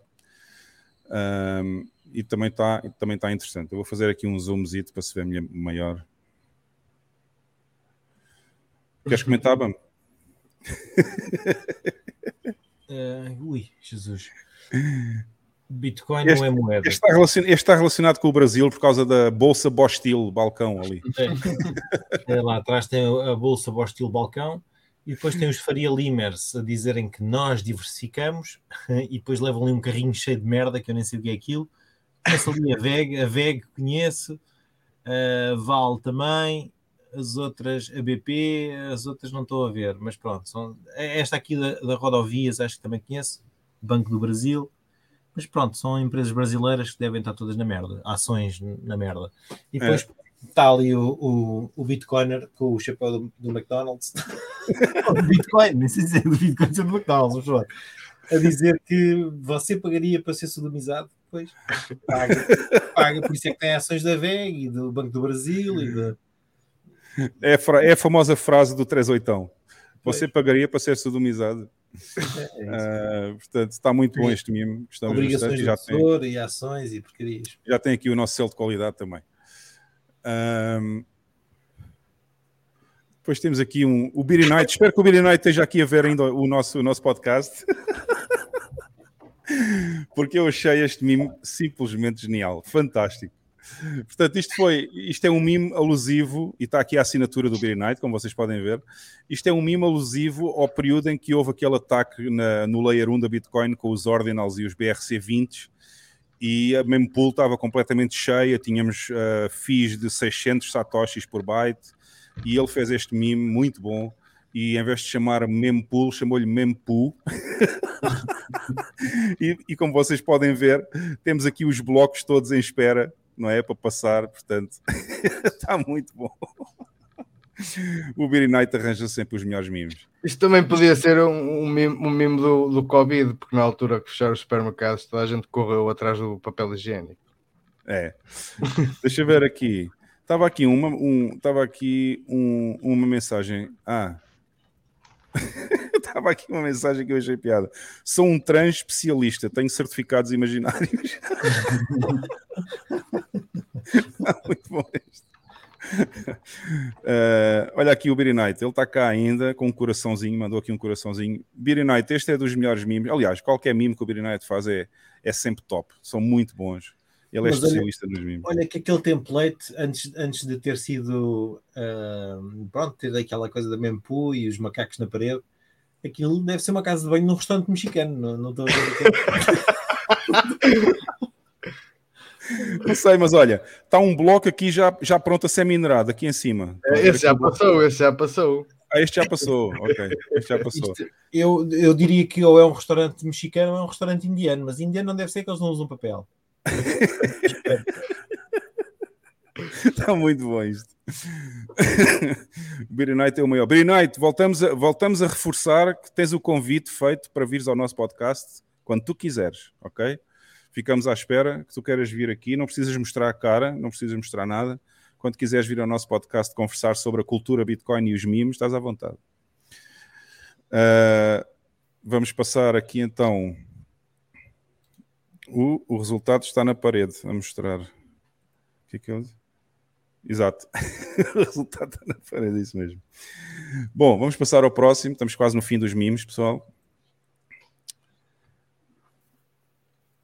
Ah, este não é bem um meme, isto foi o Jeff que mandou, mas era só porque fez aqui um fez aqui um GIF com a minha cara, a minha foto do perfil aqui do Twitter e depois pôs shitcoiner detected e cada vez que ele encontra um post de um shitcoiner ele põe, este, ele põe esta imagem lá.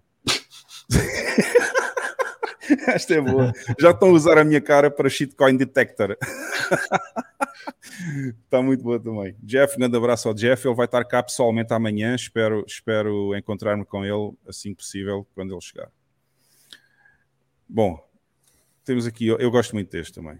Bam, queres lhe dar? Então temos uma reunião numa empresa, provavelmente uma entrevista de emprego, não sei. É, é uma E entrevista. diz, e diz um dos entrevistadores: Bom, como, como maximalista de Bitcoin, qual é a sua maior fraqueza? E ele diz: honestidade. E depois diz uma das entrevistadoras diz assim: Eu não creio que a honestidade seja uma fraqueza. E ele diz assim: Eu estou-me a cagar para o que tu achas. a honestidade pode ser uma fraqueza, sim. É honestidade mesmo. Ah, Muito que bom. Também tem o selo de qualidade e acho que este é o último do Bitcoin Pleb. Eu acho que o Bitcoin Pleb também está a ver aqui, também está aqui hoje no chat. Acho que já o tinha visto aí para trás, mas este está muito bom. Temos Também enviou para mim para pôr aqui, para pôr nos nossos memes. Está aqui uma boa alteração de Photoshop à cara da, à cara da maluca, da a Janet Yellen, não é? Isto não é Photoshop, isto, eu acho que isto é aí, isto é o Mid Journey. É, uma cara coisa de assim. Mid Journey, isso aí. Ah, é? Ah, então se é Mid Journey, ainda melhor, ainda, ainda melhor. Ahm, Está aqui uma boa alteraçãozinha do Mid Journey aqui à, à imagem da Janet Yellen e depois diz por cima ah, Bitcoin pelo seu, pelo seu rabo adentro e ela, uau! Está muito bom, também gostei bastante. E é isto, pessoal. Foram os mimos da semana. Uh, gostamos muito. Bernardo, o que, é que tu, o que é que tu achas destes mimos esta semana? Estamos em grande ou não? ah, memes são sempre bons. Né? Se não fossem os memes, a gente já teria. É a melhor forma de aprender. Né? É, Para sobreviver ao mundo hoje precisa de memes. Nossa terapia. Eu acho que os mimos são, ao mesmo tempo que tiram o stress, não é? Porque fazem a pessoa rir, é uma grande forma de aprender muita coisa também. Uhum. Acho que o Beery tem um papel, o, o tem um papel super importante nos bitcoinheiros com os mimos que ele produz, uh, porque é uma grande forma de ensinar as pessoas e de pôr as pessoas a rir também, e, e por isso ele tem um papel muito importante Sim, na cultura Bitcoin, digamos. Bom, pessoal, foram os mimos da semana. Vamos então, deixa eu ver, tenho para aqui uma mensagem. Ah, desculpa, não tenho nada, não tenho mensagem nenhuma aqui no chat privado. vamos então passar, vamos então passar ao, àquilo que vocês estavam todos à espera. Vamos ver quem são os grandes candidatos a idiota esta semana e, e já de seguida.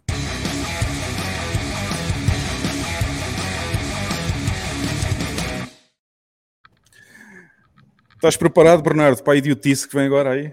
Sempre. Lex, hoje, hoje, hoje, os candidatos são fortes. Hoje, são fortes. Hoje são fortes.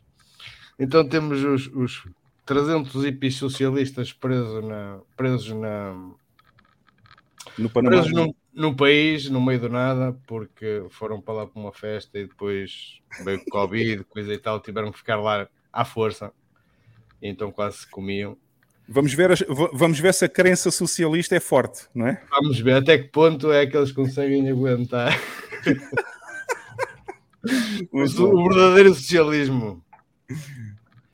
É, depois temos um, um, vídeo sobre dois brasileiros a falar de, o que é inflação.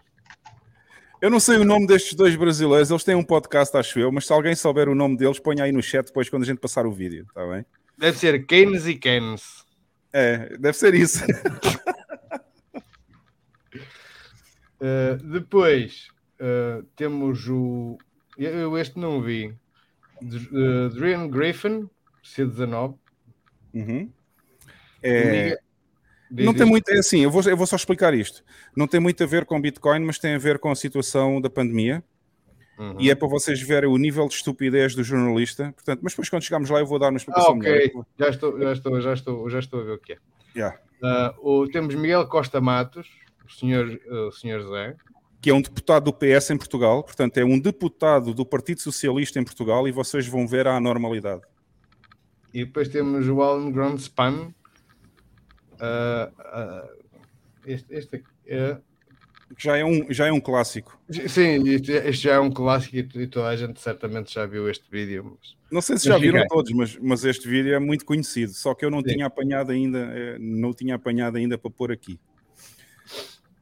Ora, faz as honras da casa, Hugo. Bora, vamos fazer as honras da casa, vamos então ver. Pessoal, tomem bem atenção ao início, porque o jornalista vai explicar logo desde o primeiro segundo quem são estas pessoas, ok? É muito importante vocês tenham, tenham em conta aquilo que ele vai dizer na notícia. Hippies socialistas que ficaram presos em um festival no Panamá graças à quarentena descobriram que a utopia coletivista que eles acreditavam ser a solução para o planeta é, na verdade, o um inferno na Terra, com brigas por comida e território. O Tribal Gathering Festival, ou Festival do Encontro Tribal, vendido como Paraíso na Terra, era para terminar no dia 15 de março, mas 40 hippies continuam presos no local do festival depois que o governo panamenho decretou um estado de calamidade pública em todo o país e colocou todos em quarentena. Um banimento subsequente em todas as entradas e saídas do país mostra que provavelmente os hippies socialistas ficarão presos no Paraíso até final de maio.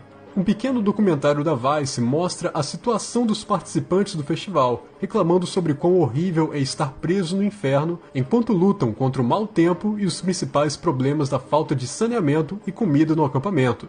Um dos participantes disse o seguinte: No começo era como um paraíso, mas quando você está trancado, a experiência se transforma em um inferno. O chefe da tribo ainda teve que intervir na comunidade, dizendo que haveriam consequências graves caso o roubo de comida continuasse e que quem estivesse sem dinheiro seria obrigado a trabalhar para ganhar um prato de comida.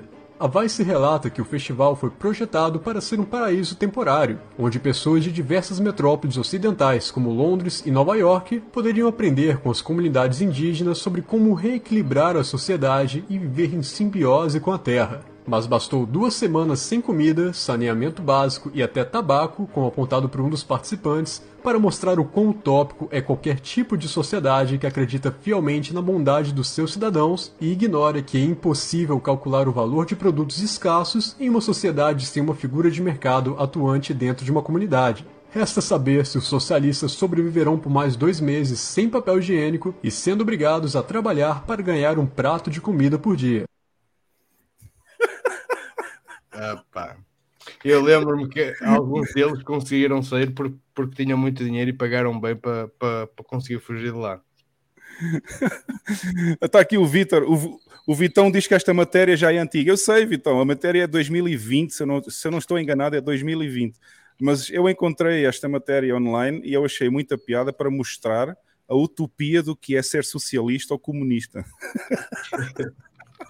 Parece que eles vão fazer um novo em 2023, eu estava pesquisando aqui. Ah, é? Que daquela vez não foi o verdadeiro socialismo. Agora eles vão... Foi só uma tentativa de fazer socialismo, né? É, eles fracassaram porque algumas circunstâncias. Acho que foi, foi o patriarcado, o, a burguesia atrapalhou. Muito bom. Já agora, o Vitor pôs aqui uma pergunta, mas eu vou deixar para a segunda parte para falar com o Bernardo depois. Ele tem aqui uma pergunta para o Bernardo. Eu já marquei, Vitão, tá? Está aqui marcada para a gente falar depois. Ah, e está aqui o. Já manda, o Bernardo enviou aqui o link, não sei se vale a pena abrir isto. Pronto, acho que eles vão fazer um novo em 2023. Bom. Mas pronto, já sabem, pessoal, quem quiser ir para o, para o Festival Socialista, vai haver um este ano. Uh, vamos então passar ao segundo. O segundo. Onde é que ele está? Está aqui. O segundo é o, tal, uh, é o tal casal que eu não sei quem são, não, eu não consegui encontrar o nome deles, mas devem, ser, devem ter um podcast sobre finanças no Brasil. Vamos então ver a explicação deles sobre o que é inflação. A boa notícia aí que foi a alta no preço das commodities. Os países que recuaram muito no início da pandemia, mas que fizeram a sua lição de casa, vacinaram e tudo mais, eles voltaram a crescer. E para recuperar o que foi perdido, vão consumir mais. E o Brasil, como é um dos principais exportadores de soja, minério de ferro, entre Espera aí que eu acho que isto começou, isto começou fora do sítio. Eu vou pôr no início, pessoal, desculpem. Então, mesmo no contexto atual, existindo capacidade ociosa, estamos presenciando uma inflação acima da meta do Banco Central. E isso se dá por outras variáveis e não necessariamente por conta de uma política monetária expansionista ou impressão de moeda. Em momentos de incerteza, como o ouro, o dólar, eles acabam trazendo mais segurança para os investidores. Há uma demanda maior por, por dólar. Ele fica mais caro, né? Por mérito dele mesmo. Só que a gente também precisa lembrar que o real foi a sexta moeda que mais desvalorizou frente ao dólar em 2020. A gente não pode esquecer disso. E aí, a culpa é do governo brasileiro por causa da situação fiscal do país, da falta de ação no controle da crise ambiental e também da forma como a pandemia está sendo conduzida até hoje. Como tudo é muito intrincado e nada é simples, teve uma boa notícia aí que foi a alta no preço das commodities. Os países que recuaram muito no início da pandemia, mas que fizeram a sua lição de casa, vacinaram e tudo mais, eles voltaram a crescer. E para recuperar o que foi perdido, vão consumir mais. E o Brasil, como é um dos principais exportadores de soja, minério de ferro, entre outras commodities, pode se beneficiar desse aumento dos preços, fazendo entrar dólar no país e aí cai um pouco a taxa de câmbio mesmo, um pouco, né? É, a taxa de câmbio ela se estabilizou nos 5 reais aí, basicamente por esse motivo e também pelo aumento da Selic recente, que está em 4,5%. Então, gente, nossa ideia com esse vídeo era explicar para vocês de uma forma técnica mais acessível que emissão de moeda não necessariamente vai gerar uma inflação descontrolada. Os efeitos dessa política variam de acordo com o cenário. Um gráfico que demonstra a relação entre emissão de moeda e inflação é que está na tela agora são dados dos Estados Unidos. Em azul é a quantidade de moeda. Olha em 2020 como foi emitido moeda para sair da crise do Covid. Se olharmos em 2008, vemos um crescimento também, bem menor, que foi na época da crise do subprime. Em vermelho é o índice de preço, que é a inflação. E observamos que não é porque a emissão aumenta, esse índice dispara junto, necessariamente. Tá aí o dado provando pra você essa Exatamente. realidade. Vocês precisam entender que não necessariamente inflação é a vilã do negócio. Ela é um componente da economia. É desenhado pra ser assim. É, o basicamente, regime né? chama metas de inflação, que é o regime que os bancos centrais do mundo todo adotam exatamente por Você isso. tem que ter alguma, entendeu? Isto até ficou desincronizado para o final o som com o vídeo, mas isto já vinha assim, o vídeo já estava assim. Tem que ter alguma inflação, senão o dinheiro não presta. Eu sei, Vitão. O Vitão hoje está do contra. Ele hoje está mesmo contra aqui o, contra o nosso- os nossos vídeos. Eu sei que alguns já são mais antigos, só que nunca passaram aqui. A gente tem muitos idiotas para eleger aqui ainda.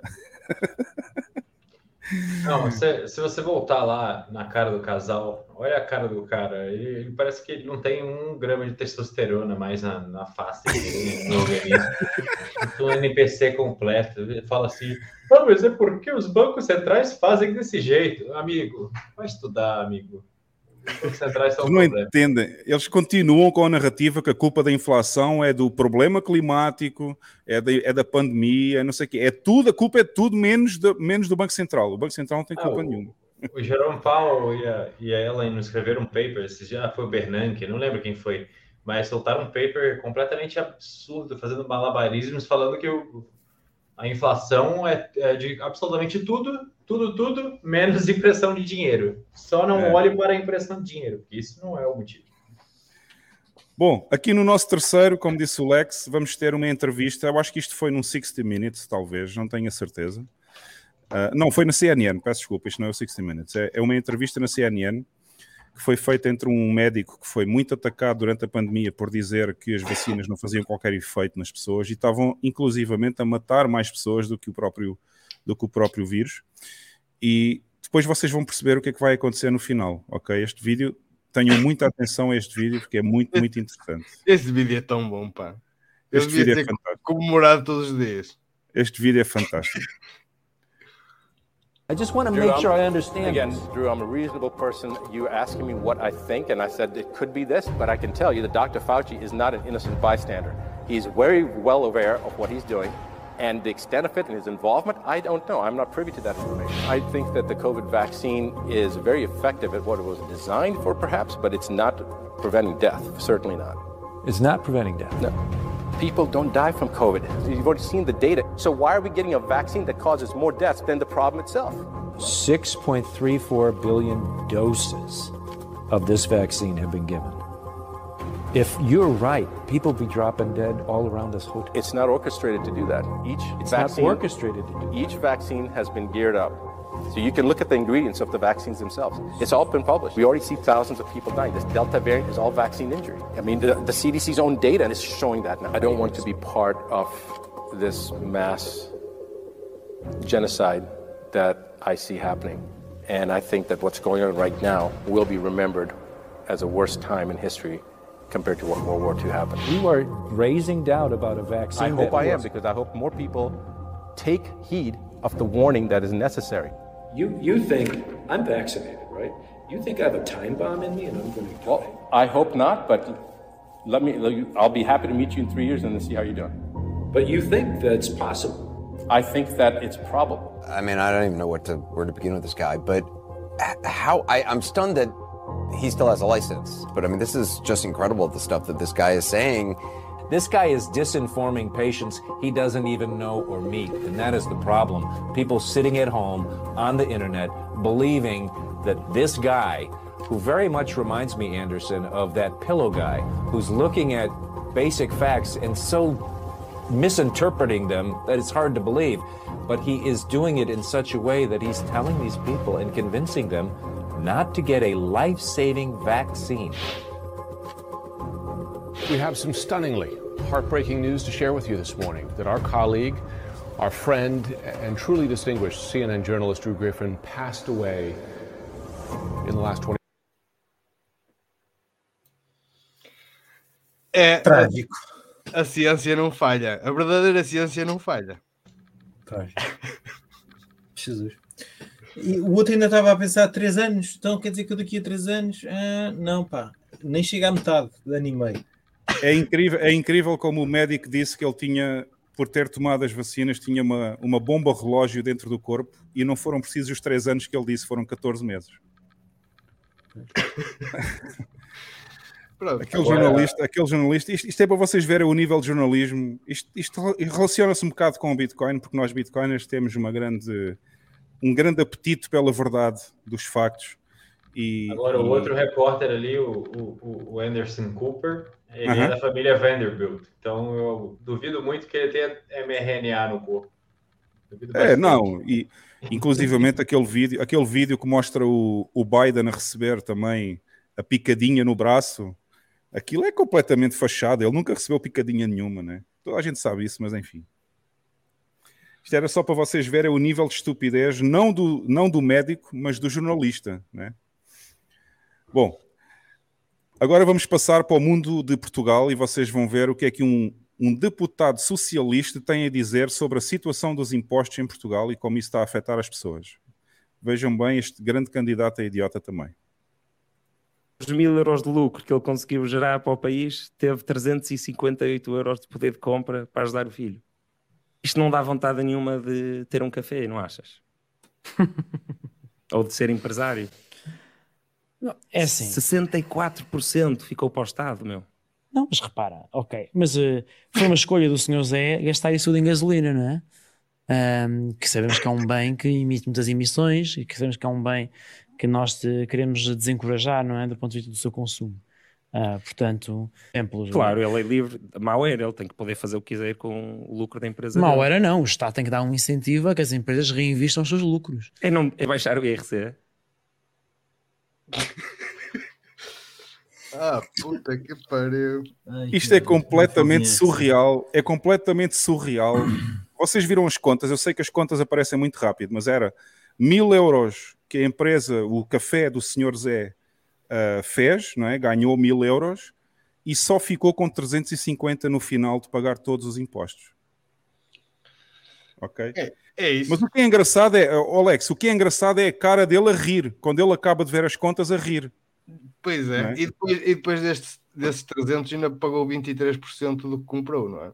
E exatamente, ainda faltava isso na folha, faltava isso na folha, porque o IVA em Portugal é 23%.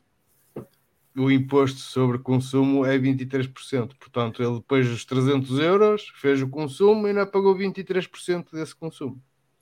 Portanto, E depois ele diz, e depois ele, e depois ele diz que foi uma escolha dele gastar aquele dinheiro todo em gasolina, quer dizer, o homem ia às compras para o café a pé. não dá. Não dá. São retardados. Ainda, ainda, ainda dizem que é incentivo. É, É é o ridículo. Brasil incentivo a deve ser sair daqui. É o incentivo a sair daqui. Exato. É botar com os pés. Porquê é que tu achas que eu estou aqui, Lex? Aquele não é o, o presidente da Juventude Socialista. Ele era, eu sei que ele era deputado do PS na Assembleia da República. Eu não sei se ele ainda é deputado agora este ano, mas ele era. Até à última eleição ele estava lá como deputado. É isso. Pronto, é o que temos cá. Aqui no Brasil, o pessoal costuma falar que, que a gente trabalha até meados de maio só para pagar imposto. Mas se você fizer a conta realmente do jeito que ela é, sem a inflação que mais cara, a verdadeira inflação, é, e colocando todos os impostos e mais o custo Brasil que você paga por burocracia excessiva e os- as coisas que você paga imposto por, bem, por serviço público e ainda tem que pagar privado, na verdade você tem uma, um imposto efetivo de uns 85%, mais ou menos. É. Então, assim, é... Aí, até- aí até maio não está mal, porque aqui é até julho. É, pois, era o que eu ia dizer. Aqui, Então, aí deve ser uns 95%. E aí o pessoal comemora que não existe mais escravidão no mundo. Não, baixou 5% da escravidão. Eu, eu a- agora ou- vi ali, ou ouvi ali no vídeo a falar no IRC, até me deu aqui a puta da PTSD. Foda-se. a PTSD. Bom, mas isto é para vocês verem o que é que um deputado socialista pensa sobre isto. Ele, ele primeiro ri-se e depois diz que foi a opção do senhor do café gastar aquele dinheiro todo em gasolina, como se o senhor tivesse que ir às compras para o café a pé, não é? Trazer as compras a pé. Enfim. Mas também, se, É- calhar, se calhar brevemente, também vamos ter eh, em Portugal uma opção que é, em vez de ficar na miséria, a pessoa poder eh, fazer uma, uma morte medicamente assistida. Já não fica pobre. Exato, exato. Como no Canadá. Unha cravada já dá direito. Bom, vamos ver o último então. Isto é um clássico. É o Alan Greenspan a falar de como os Estados Unidos nunca vão à bancarrota porque é só imprimir dinheiro.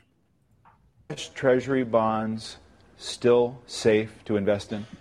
Very much so. I think there's a. This is not an issue of credit rating. The United States can pay any debt it has because we can always print money, print money, print money to do that.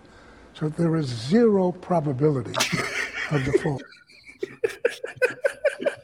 A cara do outro. A cara do outro é fantástica, né?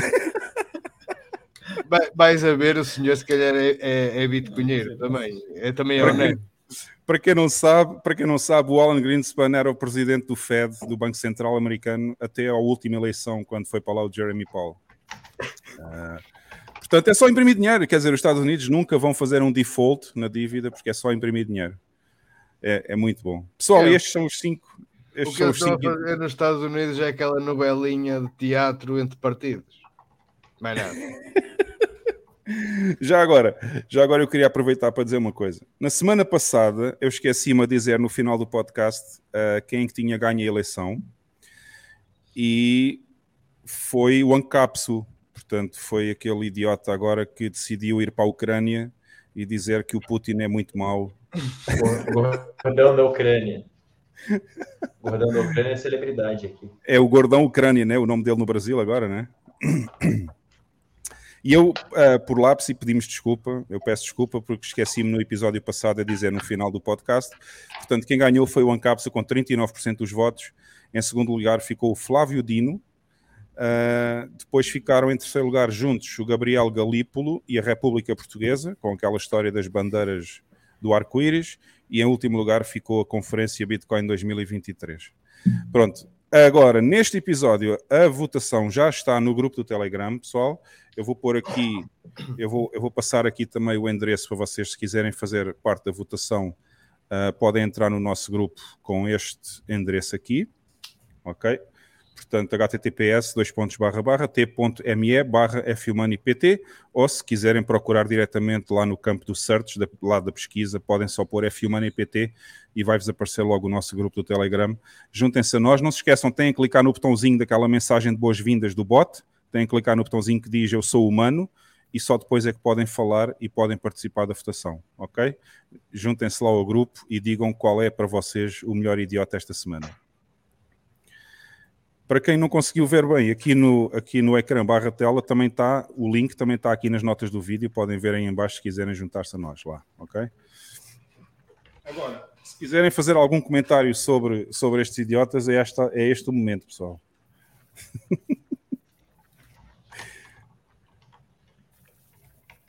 Bernardo, queres, queres comentar em geral estes idiotas desta semana? Dizer alguma coisa? Tens algum favorito ou não?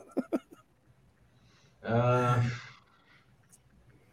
ah, acho que os brasileiros, o casalzinho brasileiro falando que inflação é, é necessário. Mas não sei, tem muitos candidatos muito fortes. Essa Mas semana tem. realmente, os caras fazendo malabarismo para explicar para o NPC que inflação é, um, é necessário e é bom, é saudável, é, é difícil de, de, de aguentar. Eu estou a ver aqui os comentários do pessoal no chat. Tá, isto, isto, isto está bom. o Vitor diz que não é humano, é um avatar. Não faz mal, os avatares também clicam lá no, na mensagem de boas-vindas no, no- lá no grupo, Vitão. Pois, mas hoje há, há- há um dos concorrentes que se ganhar vai ter o título, vai ter eh, o prémio, eh, vai ser eh, título póstumo, não é?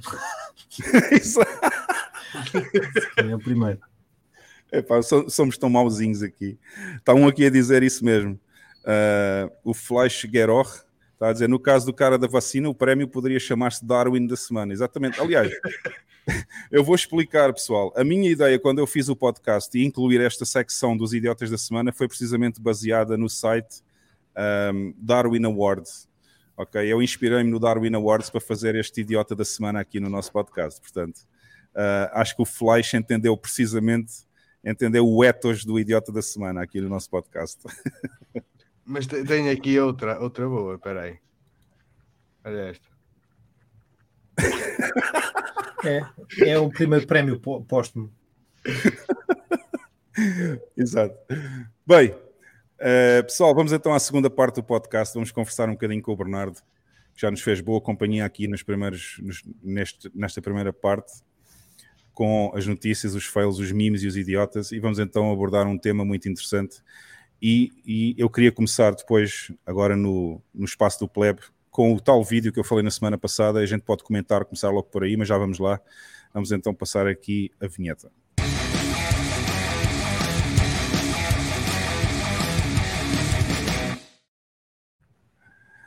Ora bem, espaço do plebe, Bernardo. Vamos, vamos conversar um bocadinho e eu já vou pôr aqui o, o, o vídeo que eu falei na semana passada. Não sei se vai nos bloquear o canal ou não no YouTube, mas pronto, nós gostamos de ser bloqueados mesmo. Vamos ver, vamos ver aqui daqui a pouco o vídeo do Leo Lins que eu falei na semana passada sobre aquelas piadas que ele fez e que levaram à censura no Brasil. Mas antes de mais, a pergunta que nós fazemos a todos os nossos convidados é ah, quando é que tu ouviste falar em Bitcoin na primeira vez e como é que foi mais ou menos o teu percurso até aqui? A primeira vez foi em 2017, é, assistindo o, documentário Hidden Secrets of Money. Eu entendi sobre o sistema monetário atual e aquele vídeo, especificamente número 4, que mostra é, os bonequinhos e mostra um diagrama de como funciona o, o sistema monetário, como que o, Fre- o Fed imprime dinheiro e, enfim, e rouba nosso tempo de vida. É, aquilo, quando eu entendi que o Federal Reserve era uma instituição privada e que ninguém sabe quem são os acionistas é, e que reserva fracionária era um, era um esquema Ponzi e a gente é escravizado, eu comecei imediatamente a pesquisar mais e mais e mais sobre o assunto. É, e aí o Bitcoin veio naturalmente como, como resultado disso. Fiquei vacinado, mas como a maioria das pessoas, é, eu me perdi no mar de ruído das shitcoins, do cassino tradando alavancado, deixei boa parte do meu patrimônio para trás fazendo cagada. É, mas acho que levou aí uns três anos até eu entender realmente chegar no topo dessa jornada de conhecimento e de amadurecer e virar um maximalista. Então, lá para o final de 2020 foi quando eu virei um, um maxi e aí realmente clicou, porque antes eu ficava perdido, comprando um monte de porcaria e assim, as coisas não faziam muito sentido. Quando você tem que estudar Ethereum, Cardano, e aí ver live do Charles Hoskinson e não sabe que porra que tá acontecendo, por que, que não faz sentido esse negócio? Cada E vez aí- que eu ouço falar nesse homem, até fico logo aqui enjoado, meu, no Charles É. Hoskinson. Mas aí, depois de um tempo, eu comecei a entender que, porra, é, realmente todo mundo. Você, você acha que você acordou, você tomou a Red Pill e que o sistema Fiat é, é, é a mentira e você acordou, criptomoedas, só que aí você vê que na verdade tem outra camada. Você ainda está na Matrix, você ainda está sendo enganado, e aí quando você. Eu fiz a conexão porque eu entrei no grupo do Saifedin, de membros, e aí eu comecei a conversar com aquelas pessoas que faziam dois seminários lá, dois webinars por semana, e a gente batia papo e eu falava, cara, todo mundo aqui é brilhante, todo mundo aqui é genial. É, e comecei a, a fazer uma lista de todas as pessoas que são maximalistas tóxicos. E o Saifedin, para mim, era o, era o mais marcante, porque era o que eu seguia mais de perto. É, mas aí eu vi que tinha do Max Kaiser a, ao Michael Saylor, a uma porrada de outras pessoas que são completamente brilhantes. Todas eram maxis. E aí, do outro lado dos shitcoiners, tinha quem? É, o Augusto Bax, falando de gráficos. Tinha o, é, o Vitalik, o cara de aidético, de alienígena. Então, assim, eu vi que tava, era, era distoante o nível intelectual e, e, e o quanto aquelas pessoas ressoavam com a verdade. Então, quando eu clicou e eu virei Max, aí realmente começou a fazer sentido, e aí minha paixão pelo meu senso de propósito de entrar nisso, trabalhar com isso e viver disso aumentou exponencialmente. Porque antes era, ah, legal, Bitcoin é legal, mas, porra, é, será que faz sentido mesmo? Será que vai dar certo? É isso. E, e cá estamos hoje em 2023 e ainda, e ainda estás com a convicção bem forte. Sim, eu fui empreender e perdi boa parte do meu dinheiro porque eu fiz umas cagadas aí, demorei mais do que necessário para empreender, fiquei sem renda, fui vendendo Bitcoin na baixa durante o bear market inteiro, então assim, me fudi bastante, mas não existe outro caminho. A sociedade estava enforcando entre escravidão e liberdade, então assim, para que que eu vou me render e aceitar, ah, vou voltar a trabalhar na Faria Lima, trabalhar em um banco de investimento ou trabalhar numa empresa Fiat, é, eu ficaria deprimido de não continuar nessa batalha, porque não tem batalha mais nobre. Muito bom. Olha, eu vou só, vou só dar aqui uma informação às pessoas. Eu estou a anotar aqui as perguntas que algumas pessoas puseram, o Vitão, o Olive 3. Uh, não se preocupem, porque eu estou a pôr aqui, estou a marcar as vossas perguntas para fazer durante a nossa conversa, apesar de não fazer já. Uh, e queria só dizer outra coisa: já está no canto superior direito também o nosso QR Code Lightning. E aproveitem que está em promoção. Hoje está a funcionar porque eu fiz o teste antes de começar o podcast. Tá? No outro dia, na semana passada, ele não funcionou porque tinha o Node empancado. O Node parou de funcionar, eu tive que fazer um restart. Mas hoje está a funcionar e estamos em promoção, pessoal. Hoje é só com um mínimo de mil satoshis, só para ver se a vossa conversa de ah, 10 mil satoshis é muito caro e tal, não sei o quê. É só para ver quem tem coragem de pôr mil satoshis hoje para ajudar aqui o nosso podcast. não é, Alex? Estamos em promoção hoje. Como a Carla hoje, não está cá. Hoje, hoje é o que é. É o que é. Façam aí uma, uma doação, façam aí. Erro outra vez, pá. A boa Não dá ação, nada. A boa ação do dia. Está-me a dar erro. Não dá. Eu fiz o teste antes de começar o podcast, está a funcionar. Ah, Então, estás-me a, dizer, estás a dizer que o meu não está a dar erro. Eu estou a ver aqui, está a dar erro, estás-me a dizer que não está a dar erro. Ah, agora está a dar, olha, peraí. Até vou experimentar. Patinou-se, mas agora deu, olha. Ah, agora deu, agora já deu. Claro que não está a dar erro, eu vi que estava bom. a não ser que ele tivesse, o Note tivesse parado agora durante a live, né? Isso era, era mais, era- já era coincidência a mais. aqui um bocado, mas já deu. Agora dá. Até já vou Ah, fazer aqui uma doação a mim mesmo. Pronto, pessoal. Pronto, pessoal, já podem fazer um donativo se quiserem ajudar o nosso podcast, em vez de mandarem superchats, não mandem. Ainda bem que o pessoal não mandou nenhum hoje. É porque o YouTube rouba 40% do superchat sem fazerem nada e, portanto, vai- mais vale vou vocês oferecerem, oferecerem a QR Code. Ahm, também estamos em promoção, ok? É só para ver se as pessoas realmente, com o preço mais baixo, ah, estão mais dispostas a, a enviar mil satoshis. Olha aqui o Jack Nakamoto. Mil sats, assim está bem. Bom, eh, eu queria, ah, Bernardo, eu queria pôr aqui um vídeo que eu falei na semana passada, mas eu não tinha feito a edição do vídeo só para passar aqui. E depois podíamos falar um bocadinho só deste mundo palhaço antes de irmos às cidadelas e também de eu mostrar o anúncio. Queria só passar este vídeo, depois vamos comentar um bocadinho este vídeo, porque eu acho que isto foi uma coisa. Acho que é um marco fantástico na história do Brasil censurarem um comediante porque ele faz piadas. Em cima do velho tá o nordestino pobre, 72. Em cima do nordestino pobre tá a mulher grávida, que tem acento especial. Em cima da mulher grávida já está o gordo, que também já tem acento especial. O gordo é uma grávida que se auto-engravidou. Ah, O pai é o Ronald McDonald. Em cima do gordo tá o deficiente, que tem acento especial, vaga prioritária, não pega fila. A prova disso é que um velho nordestino, gordo e deficiente virou presidente. Ele juntou vários itens. Check, check, check, check, check, check. Concorrer?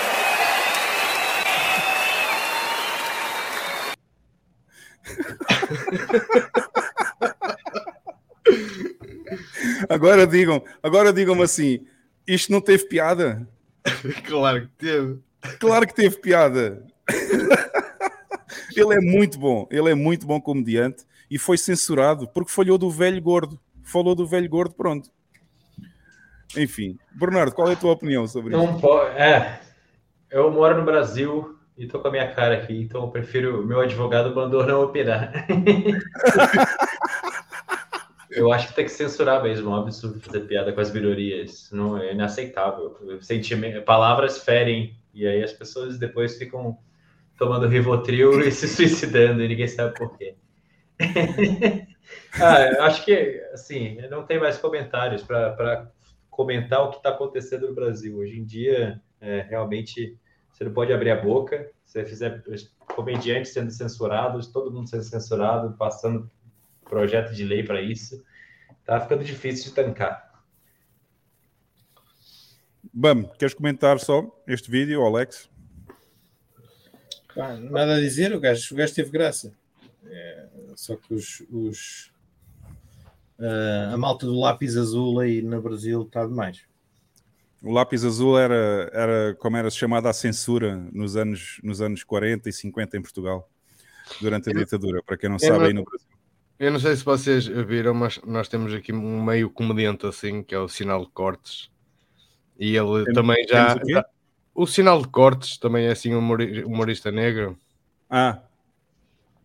E ele também já foi chamado aí pela cultura woke de fascista, foi tentado cancelar, mas pá, o homem porta-se bem e, e, e soube responder à letra e por acaso nunca foi assim cancelado massivamente.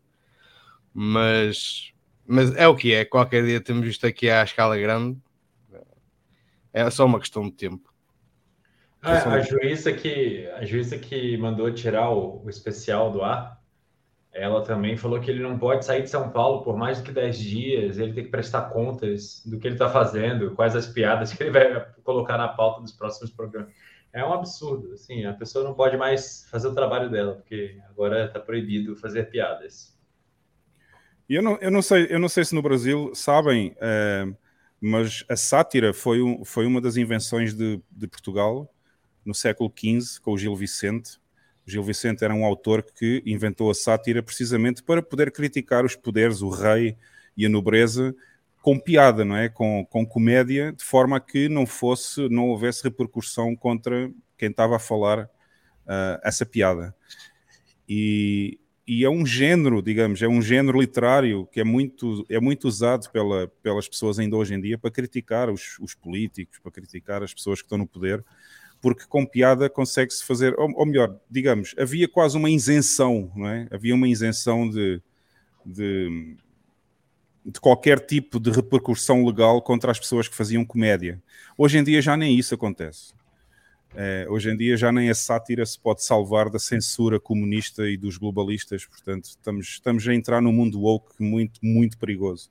Não, porque exatamente como o Bernardo estava a dizer agora, qualquer palavra uh, fere o íntimo da pessoa, não é? Uhum. Uh, seja dizer bem ou seja dizer mal, a pessoa pode levar aquilo como uma ofensa e como uma ofensa tem direito de se defender e tem direito de acionar os tribunais e tem direito de infernizar outra vida só porque se sentiu ofendida. é? E, e com essa do sentir ofendida é que veio aí esta vaga de wokeismo, porque as pessoas podem se sentir como quiser, agora são ilis, elis, ulis e essa merda toda. E, e, e quem melhor que o Estado para para- para autorizar uma distopia destas, não é? É assim. Uh, como dizia aqui o Mike também muito bem, eu estava a falar do Gil Vicente, mas também o Mike também referiu, os bobos da corte eram isso mesmo, exatamente. Portanto, havia, havia sempre os bobos da corte nessa, nessa altura, porque era, eles estavam, digamos, isentos de, de serem castigados uh, por fazerem piadas contra as pessoas que estão precisamente no, no poder. E, e acho que isto era muito importante. Mas, enfim, nem estamos a falar do bobos da corte aqui, porque aquele, aquele senhor Leo Lins faz piadas muito inteligentes e eu achei imensa piada o que ele fez e não me senti nada afetado. E eu também tenho um bocadinho de gordura a mais aqui na barriga já. E não me senti nada afetado por ele dizer que os gordos são grávidas que se auto-engravidam. e o pai é o McDonald's. Está muito bom. É uma piada muito inteligente. Mas enfim, uh, pelo menos o Bernardo, o Bernardo não vai comentar, eu, eu, eu percebo, ele tem a coragem de estar aqui e mostrar a cara dele, uh, mas pronto. Nós podemos comentar, eu especialmente posso comentar, e o Lex e o Bam também, porque não estamos afetados por esse problema aí, aí no Brasil. Não, mas comentei, gente comentei. É, é- é só. Realmente não tem muito o que falar mais, porque hoje em dia ficou insustentável, não dá mais para tentar conviver com esse tipo de gente que pensa desse jeito. É, Só tem que fazer sua citadela e desaparecer. É a única É isso mesmo, é isso mesmo. As pessoas têm que ir para onde se sentem livres e onde têm a liberdade, como tinham há anos atrás, antes deste mundo woke. E por falar em cidadelas, vamos falar então em cidadelas. E eu vou deixar o anúncio da cidadela máxima para daqui a mais uns minutos. Bernardo, eu conheci-te mais depois de eu ver aquele tweet que tu falaste que estava um projeto parecido aí no Brasil, acho que era em Santa Catarina. Queres, É, é um- queres explicar um bocadinho sobre isso? Porque eu não conhecia esse projeto ainda. Sim, é, um- é um projeto que ainda não saiu do papel, tá bem no comecinho, mas é, se chama Free State Project Brasil, inspirado no nome do projeto de New Hampshire, que eles estão montando lá, fazendo uma migração em massa de pessoas libertárias para o estado de New Hampshire. E tem ganhado uma atração lá e a gente a ideia aqui era do, do Israel Finardi, é um libertário também de Santa Catarina e ele queria juntar um monte de libertário e ir para uma cidade bem pequena com poucos eleitores para formar uma maioria é, democrática e votar pelo menos no nível municipal num prefeito e em vereadores que barrassem a tirania. É, então desse um pouco de um ecossistema ilusório de uma, um pouco mais de liberdade no nível municipal, menos imposto e mais liberdade econômica mas que principalmente praticasse o algoritmo entre as pessoas que estão ali, formassem uma comunidade e, e, e criasse uma economia circular de Bitcoin. É, eu comecei a me envolver porque eu vi que ele teve essa ideia, sei lá, logo depois que o Lula foi eleito, no final de outubro do ano passado, alguma coisa assim. Mas a ideia está demorando para ganhar atração e eu vi que tem um grupo no Telegram, as pessoas conversando, mas até agora ninguém tinha mudado para lá. E aí eu perguntei para ele se poderia me envolver de alguma forma e vi que o principal desafio era, era alguém para executar o plano, botar um plano de negócios e, e, botar o negócio no ar. E assim, eu comecei a mapear e ver quais são os desafios. E o principal desafio é que a cidade é tão pequena, tão pequena, que não tem imóveis disponíveis para alugar ou para comprar.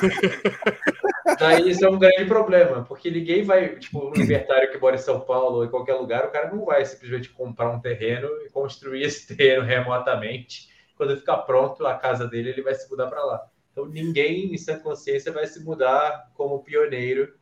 É, então a ideia era a gente pegar, levantar um pouco de dinheiro, a gente botou um Geyser Fund no ar para pegar umas doações levantamos pouca coisa, mas uns 800 reais, alguma coisa assim, pelo menos para financiar a nossa ida até lá, para conversar. E aí eu fiz um mapeamento de quem são os empresários e, e, e os coronéis ali da região, os empresários maiores, mais importantes, que têm poder político e tal, para conversar com essas pessoas, tentar explicar Bitcoin para elas e tentar explicar o que, que a gente está fazendo. É, tem um monte de libertário querendo vir morar aqui, é, em sua enorme maioria, acho que diria totalidade, das pessoas que estão ali de segmento de alta renda, os donos da cidade e tal, eles já são bastante anticomunistas, porque eles ganharam dinheiro ou herdaram dinheiro das famílias, mas assim, não, não são pessoas alinhadas à pauta da esquerda. Então, provavelmente eram bolsonaristas e agora devem estar bem insatisfeitos com o governo novo. E a ideia era ir lá, bater um papo com esse pessoal, se apresentar, mostrar o plano do, é, do que a gente quer fazer, tentar angariar apoio e principalmente pegar as pessoas que são ricas na cidade e, e vender para elas a ideia de que tem centenas de libertários se mudando para lá assim que tiverem casas para alugar e convencer essa galera que tem terreno lá a construir casas. Mas ainda é um plano, tem que executar muita coisa. Eu vou dar uma passada lá no mês que vem para conhecer a região, é, conversar com os empresários da região, conversar com o prefeito e tal, mas vamos ver como vai ser. Mas tu tá, estás ligado, estás ligado a esse projeto ou não? É meio open source, não tem não tem um líder assim. O Israel ele, ele vislumbrou, ele idealizou o negócio, mas quem quiser participar e se envolver pode. Então a gente tem um grupo do Telegram lá e todo mundo está livre para tentar participar diretamente com, com execução ou só com ideias ou com dinheiro, como for. É, e aí, em paralelo, começou a surgir muita, muita conversa sobre rolante no Rio Grande do Sul uhum. que é o projeto Bitcoin é aqui. O, é um casal bitcoinheiro que mora lá já há cinco anos, e o Ricardo, e eu não sei o nome da esposa dele, eu nunca conversei com ela pessoalmente, só pelas redes sociais. É, ela trabalha lá com o post, com, com o perfil da do, do Bitcoin aqui. Mas eles fizeram um trabalho assim fenomenal de montar uma economia circular e de hiperbitcoinizar a cidade, que tem 20 mil habitantes, é uma cidade na Serra Gaúcha, e acho que eles eles estão lá há cinco anos, se não me engano, não sei há quanto tempo atrás eles começaram a, a, a explicar Bitcoin para a população, mas já tem mais de 100 pontos de comércio aceitando Bitcoin. É a cidade com maior concentração ali no BTC Map do mundo. Eles estão em primeiro lugar no ranking mundial em bitcoinização do município. Sério? E... Tem mais do que Jer Jericoacoara? Tem, acho que tem mais do Jericoacoara, ou pelo menos não estão listados todos os pontos de Jericoacoara, mas sim. E o impressionante é que eles comeram pelas beiradas e ficam muito tempo sem ninguém saber o que era rolante, o que era Bitcoin aqui. Quando eles começaram a postar em redes sociais, já tinha um movimento assim gigantesco. Então, no mês que vem eu vou fazer essa viagem, passar uma semana fora, eu vou, vou visitar as duas cidades e vamos ver como vai ser. Mas a ideia é, pelo menos, ter algum plano de construir uma citadela ou, ou uma comunidade para praticar algoritmo e levar as pessoas para um lugar um pouco mais afastado do, do mundo palhaço, do estado da opressão. E essa essa primeira que tu falaste, então não é, não é uma construção do zero, é só uma, uma vila que já existe e as pessoas é, estão a tentar transformar essa vila. O problema dessa cidade é que ela ela está mais ou menos 10 minutos do litoral catarinense, então ela está perto de tudo, ela está a 40 minutos de Balneário Camboriú, que é uma cidade bem grande, 40 uhum. minutos de Joinville, que também é outra cidade bem grande. Então, assim, é, é um local que é é uma cidade bem pequena, o município em si é pequeno, mas ele está cercado de outros municípios maiores, ele não está tão afastado. E por isso o metro quadrado e os imóveis são mais caros. Nessa cidade especificamente, eles são escassos também. Mas se você for comprar terrenos e construir, e você vai gastar mais dinheiro, enquanto que em Rolante é bem mais barato o padrão. Tipo, qualidade de vida, qualidade não, o custo de vida é bem mais baixo. É, então poderia ser um atrativo também para as pessoas se mudarem para lá. Mas ainda vamos, vamos ver como, como vão ser as conversas, como vai evoluir isso tudo. E essa, e essa em Volante é uma construção que eles fizeram do início ou também é uma vila que querem levar as Não, pessoas? É uma cidade, já estava lá. Ah, já existe lá. Só se mudou para lá e começou a fazer o trabalho de espalhar a palavra de Satoshi. Ah, ok. Eu não tinha, não tinha noção que já havia esses projetos no Brasil. Eu só tive essa noção esta semana quando eu vi lá o teu tweet e fiquei curioso sobre isso, não é? Porque devido ao projeto que eu estou a tentar fazer também, é, já agora eu vou, vou pôr aqui então para dar a novidade. Para quem ainda não conhece, opa, opa não é assim, é assim. Para quem ainda não conhece, uh, eu também tive essa ideia de fazer uma cidadela libertária, digamos assim, com relação, obviamente, com Bitcoin. Temos uma, já temos uma conta no Twitter, temos página web em branco praticamente, porque ainda não fizemos o website. É muita coisa para fazer junto, eu não, tenho, não, eu não consigo ter tempo para fazer tudo, portanto, ainda estamos muito atrasados e falta colaboração das pessoas que querem ajudar também. Se alguém quiser contribuir, já sabem, no site tem lá o, eu vou abrir aqui o site só para vocês terem uma noção. É, o site está assim, ó. Nós temos já o servidor com o website, mas ainda não construímos o website. Mas está aqui o e-mail hello at maximacitadel.org. Se vocês quiserem ajudar e contribuir, estão à vontade e podem mandar um e-mail para falar comigo diretamente sobre o projeto. Já temos aqui conta no Twitter. E se quiserem seguir a conta no Twitter é @maximacitadel em inglês. Ok, vou pôr aqui assim grande para vocês verem, arroba máxima citadel. E uh, quem quiser contribuir, quem quiser ajudar, eu não tenho tempo para fazer tudo. E se alguém estiver disposto a criar a imagem gráfica, ajudar no website, todas essas coisas, a gente pode conversar por e-mail. Mas pronto, é só para dizer que também já estou a fazer um projeto parecido aqui em El Salvador. Um, já toda a gente sabia porque eu fiz o anúncio na bolha do Jeff, já fiz aqui, já falei aqui algumas vezes no podcast também, mas hoje como estamos a falar sobre as cidadelas, eu vou também aproveitar para dizer mais algumas informações e para mostrar uma coisa nova que já foi feita aqui. Um, portanto, juntem-se à nossa conta no Twitter, é aqui que nós vamos publicar as novidades sobre o que está a acontecer. Eu ainda não publiquei a de hoje porque foi há poucos dias, mas já agora vou mostrar também. Um, mas, e... Hugo, você sabe que eu descobri esses dias uma plataforma para fazer website sem, sem código nenhum, muito, muito fácil de usar, porque eu já tinha feito websites, landing pages, né, bem simples, no Wix, e eu sofria, porque eu sou completamente boomer e completamente ignorante para fazer essas coisas. Ficava sempre uma porcaria. E aí eu descobri essa System.io e montei aí o site da consultoria que a gente está lançando. Eu e o Hugo Quinteiros, que você é, debateu outro dia nos Spaces do Jeff. Ah, e foi. O shitcoiner e, o, e o Diego Collin. Nós três estamos montando uma consultoria para explicar, ensinar e fazer projetos de qual, tudo, tudo e qualquer coisa relacionada a Bitcoin. Desde ensinar o básico do Bitcoin a, a dar palestras em grupos, empresas, etc., Até Esse é o- é o- projetos avançados de mineração. Esse projeto é o Arki? É o, não, a Arc é a Exchange que a gente está montando. Tô- Ah, ok, ok, mal. ok. Pensava que era. Então é pra outra ser- coisa, né? É, é um negócio que a gente. Eu comecei a fazer o site no domingo passado, na segunda noite ele já estava no ar. E, e- e bem fácil, ficou bem bonitinho. Não, o meu problema, o meu problema não é falta de conhecimentos técnicos, porque eu fui programador quase 20 anos. Só o meu tempo. problema é que eu não tenho tempo para fazer tudo, porque com toda, toda a burocracia de comprar o terreno, é, fazer as escrituras, andar com o advogado para trás e para a frente, andar a fazer lá no, lá no registro perdial, as coisas todas, não sei o quê. Eu até agora não tive tempo ainda para fazer tudo. Eu já criei o servidor, entretanto eu tive um problema porque o servidor está em Portugal, neste momento o site que vocês acabaram de ver, a página em branco, o servidor está em Portugal, mas está praticamente a morrer porque a controladora dos discos está, está nas últimas. Eu mandei vir um servidor novo aqui para El Salvador para fazer, para transpor tudo, eh, transportar todo o que eu tenho lá no outro servidor em Portugal para aqui, só que ainda não chegou, ainda está na alfândega, eu vou ter que só na próxima semana é que eu vou conseguir pôr aqui, ligado à internet, e só nessa altura que eu vou começar outra vez a fazer toda a parte técnica, digamos, ah, da presença internet, não só da máxima, como todas as outras coisas. Tem o próprio site, o F Money Pod, também está no meu servidor em Portugal, mas vai ter que mudar para cá. E portanto, tudo isto são coisas que levam imenso tempo e eu não tenho tempo para fazer tudo, porque o dia só tem 24 horas. Infelizmente, se tivesse mais, se calhar já tínhamos o website.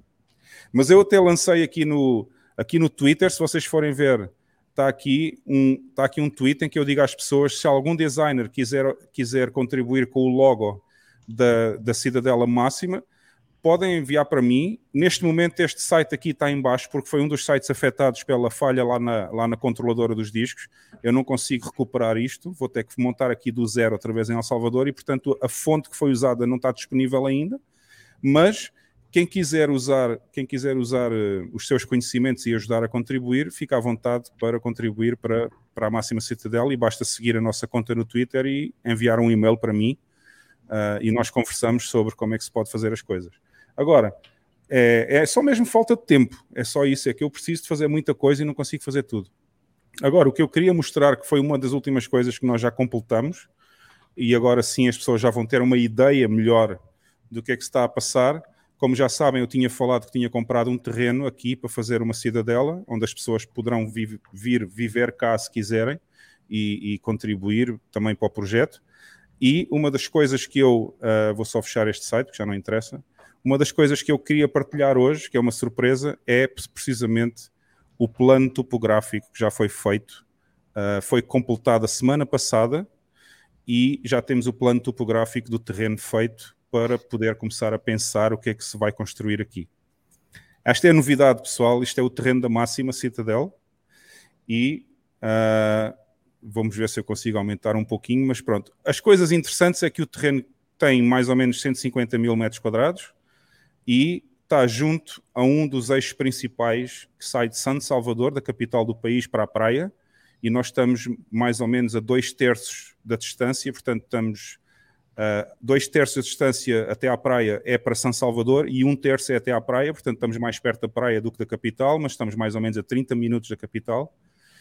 E estamos mais ou menos a 10 minutos da praia de carro, 5, 10 minutos, dependendo do trânsito. Agora, a parte interessante que eu queria mostrar aqui é precisamente, estamos junto a essa, esta risca verde que vocês veem aqui embaixo, é uma das estradas nacionais aqui, aqui em El Salvador, que vem da capital deste lado e vai até à praia neste lado. E aqui em cima, esta linha verde não é uma estrada, isto é um rio, ok? Portanto, nesta parte aqui de cima, que é a zona norte, a zona norte do terreno, é toda circundada por um rio. E acho que foi uma das coisas principais que me levou a fazer a escolha de comprar esta, este terreno para a Cidadela, foi precisamente ter um rio de um lado e uma estrada principal do outro. Uh, e, são, e fica bastante acessível. Portanto, estamos a 20 minutos do aeroporto internacional de El Salvador, estamos a 30 minutos da capital e estamos a 10 minutos da praia.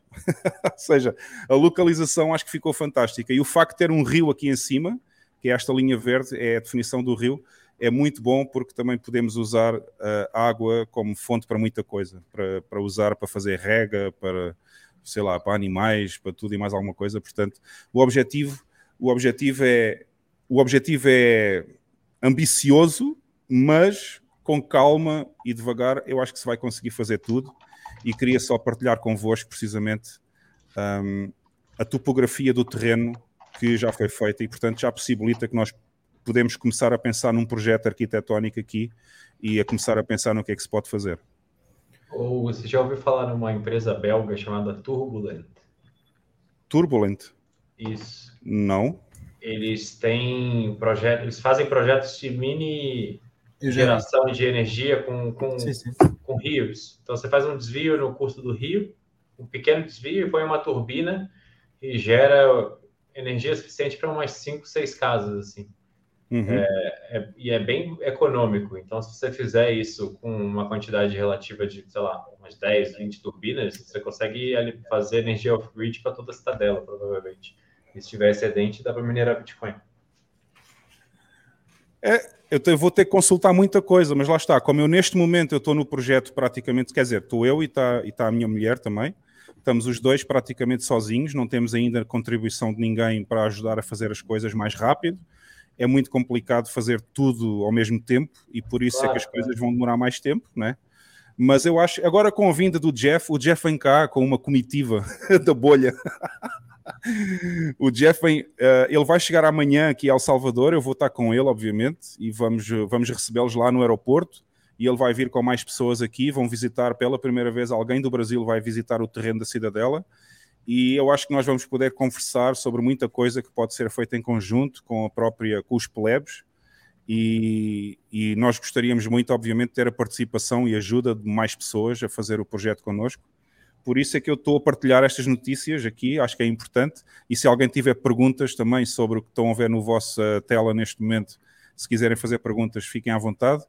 Ah, mas o objetivo é construir como uma pequena cidade, digamos assim, com bungalows, com energia própria, com ah, toda, digamos, toda a dinâmica de uma, de uma pequena cidade hum, delimitada por este terreno e em que as pessoas possam viver e fazer a sua vida aqui completamente livres da opressão da- do Estado e, de- e- e- e outras entidades, digamos assim, que estão no poder. E, e pronto, e se alguém quiser fazer alguma pergunta, se alguém quiser contribuir, se alguém quiser falar comigo, já sabem, tem o e-mail lá no site, podem seguir a conta no Twitter e podem fazer perguntas aqui no podcast que a gente vai respondendo enquanto estivermos aqui. E, inclusivamente, Bernardo, se tu um dia quiseres vir cá e visitar, a gente encontra-se e vamos conversar também, porque eu acho que temos umas ideias muito parecidas sobre isto. Ahm, portanto, fica aqui um, um bocadinho no ecrã enquanto nós estamos a conversar e se alguém quiser fazer algumas perguntas, fiquem à vontade. Lex, Bam e Bernardo, se quiserem comentar o que estão a ver, Eu queria saber onde vai estar o castelo do Hugo. O meu? Eu tô- eu né? tô- eu estou a pensar fazer o meu aqui nesta zona, que é para ter boa visão sobre toda a gente que está cá. Mas Esta é o a que, zona que, tá, mais o que, alta. que, tá na, que, que tá na área fora da sua cidadela aí do terreno? Aqui direita? ao lado, aqui do lado direito, é outro terreno que que é mais pequeno, é assim, parece uma faixa retangular que vem assim mais ou menos por aqui. E o meu vizinho do lado direito faz criação de vacas, aqui deste lado.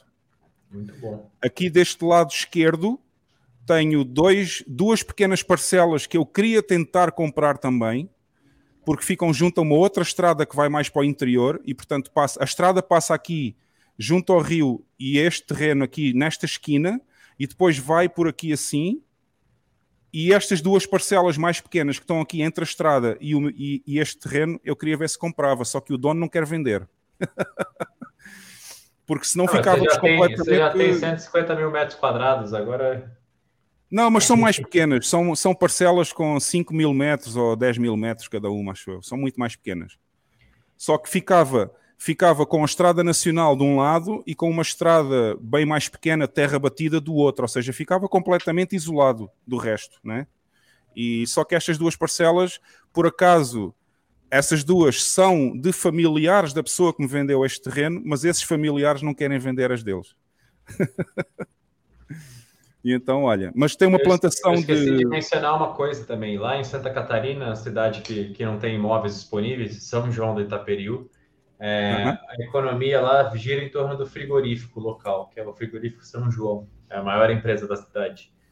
E uma das ideias que a gente tinha era de tentar replicar o experimento lá do, do Texas Slim, o Beef Initiative, que tem crescido bastante nos Estados Unidos, que é basicamente uma economia circular para você pegar os rancheiros, né, os pecuaristas, e convencê-los, explicar sobre Bitcoin, fazê-los comprar a ideia do Bitcoin e, e, e explicar o que está acontecendo, a perseguição a eles também, porque eles estão, a Fiat Food está atacando cada vez mais e culpando eles pelo aquecimento global e etc. Uhum. É, então, fazer essa galera começar a vender carne, processar as carnes do frigorífico de maneira clandestina, então passar por fora do sistema e vender essa carne recebendo em Bitcoin pela internet ou pela comunidade local. É uma coisa a se pensar aí também. Se o seu vizinho tem, tem gado de corte, você pode implementar a mesma coisa também. Então. Eu conversei com o Texas Lima outro dia e, e, ele falou que o segredo disso é só apertar o máximo de mãos, o máximo de pessoas, de fazendeiros possível e explicar o Bitcoin. Isso é fácil para gente. E o mais difícil e o mais crucial é você convencer o dono dos frigoríficos a, a liberar uma parte da capacidade ociosa dele para fazer isso na clandestinidade. Então, é, nós temos esse objetivo também aqui na Cidadela Máxima, é ter criação de animais próprios. E precisamente amanhã com o Jeff também vai chegar um, uma pessoa da bolha, o Oli, ele vem cá, ele tem experiência em agropecuária precisamente, e ele vem falar comigo também. Ele disse que tem boas ideias para o projeto da Máxima e, e, eu acho que vai ser muito interessante. É assim, não é uma coisa que se vai fazer em duas semanas, obviamente, vai demorar tempo até as coisas estarem a funcionar. Mas, mas eu acho que o objetivo é muito interessante e eu acho que vai ser muito bom no futuro para quem quiser sair da, da opressão wokista e poder viver mais livremente num espaço onde existem pessoas com as mesmas ideias. E, portanto, amanhã vamos falar muito sobre isso. Aliás, esta semana ou duas semanas que eles estão cá, nós vamos falar sobre este assunto, sobre agropecuária, fazer produção de energia, todas essas coisas. Um, queria só dizer outra coisa que eu ainda não falei.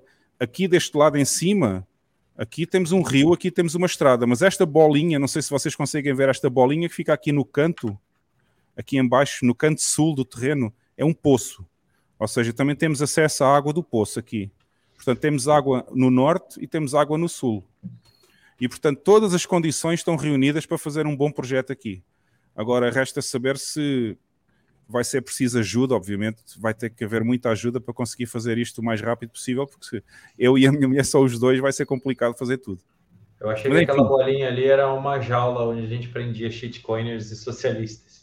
Não, eu pensei, eu pensei fazer uma jaula aqui para o Mike. O Mike já está a falar no chalé dele ali, mas eu pensei fazer quando ele se portar mal, eu tenho uma jaula aqui. Vou pôr o Mike lá dentro. eu tenho aqui algumas perguntas sobre isto, deixa eu ver. É, esta é uma boa pergunta. Tem que analisar se ele tem direito ao rio.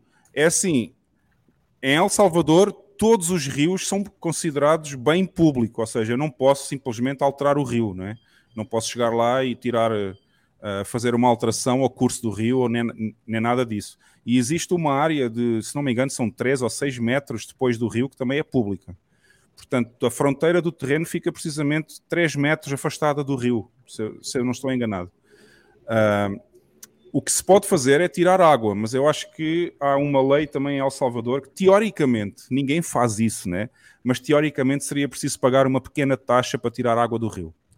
Mas pronto, aqui em El Salvador toda a gente tira água do rio, ninguém paga taxa. Portanto... Portanto, é o jeitinho, é o jeitinho. É o jeitinho, exato. É, temos aqui o Maurício.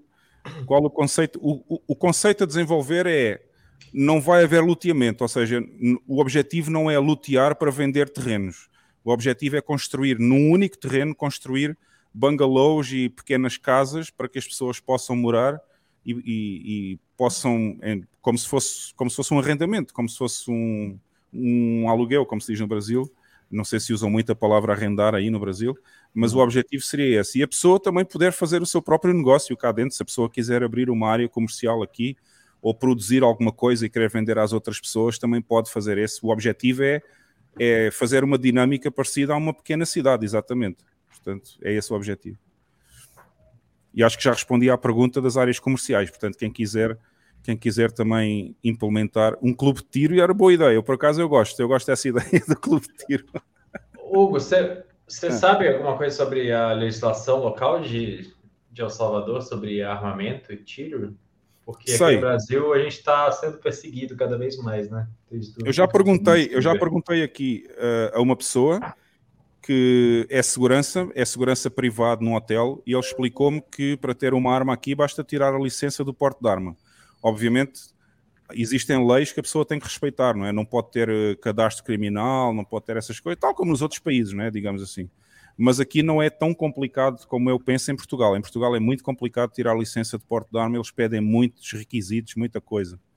Aqui em El Salvador eu acho que não é tão complicado assim a burocracia e é possível tirar a licença do porte de arma e comprar uma arma. Ahm, até para estrangeiros que tenham residência. Eu, disse-me que os, se for estrangeiro, mas tiver uma residência oficial aqui aprovada, também pode fazer o pedido de licenciamento para fazer porte de arma. Portanto, é a informação que eu tenho, foi o que uma pessoa me falou, um segurança privado que também tem licença de porte de arma. Portanto, é, é a única coisa que eu sei. Obrigado. E eu estou a pensar também fazer, tirar a licença de porte de arma aqui no futuro, mais para a frente, eh, fazer isso. O... Olha o Mike aqui, o Mike diz que amanhã o projeto já vai começar a ganhar corpo. eu acho que o Mike também vem amanhã aqui. É, isso era uma ideia, dividir o terreno em lotes e fazer um condomínio. Só que isso é, é assim, é muito, é muito mais caro, é muito mais caro fazer loteamento e, e para depois fazer construção individualizada em cada parcela.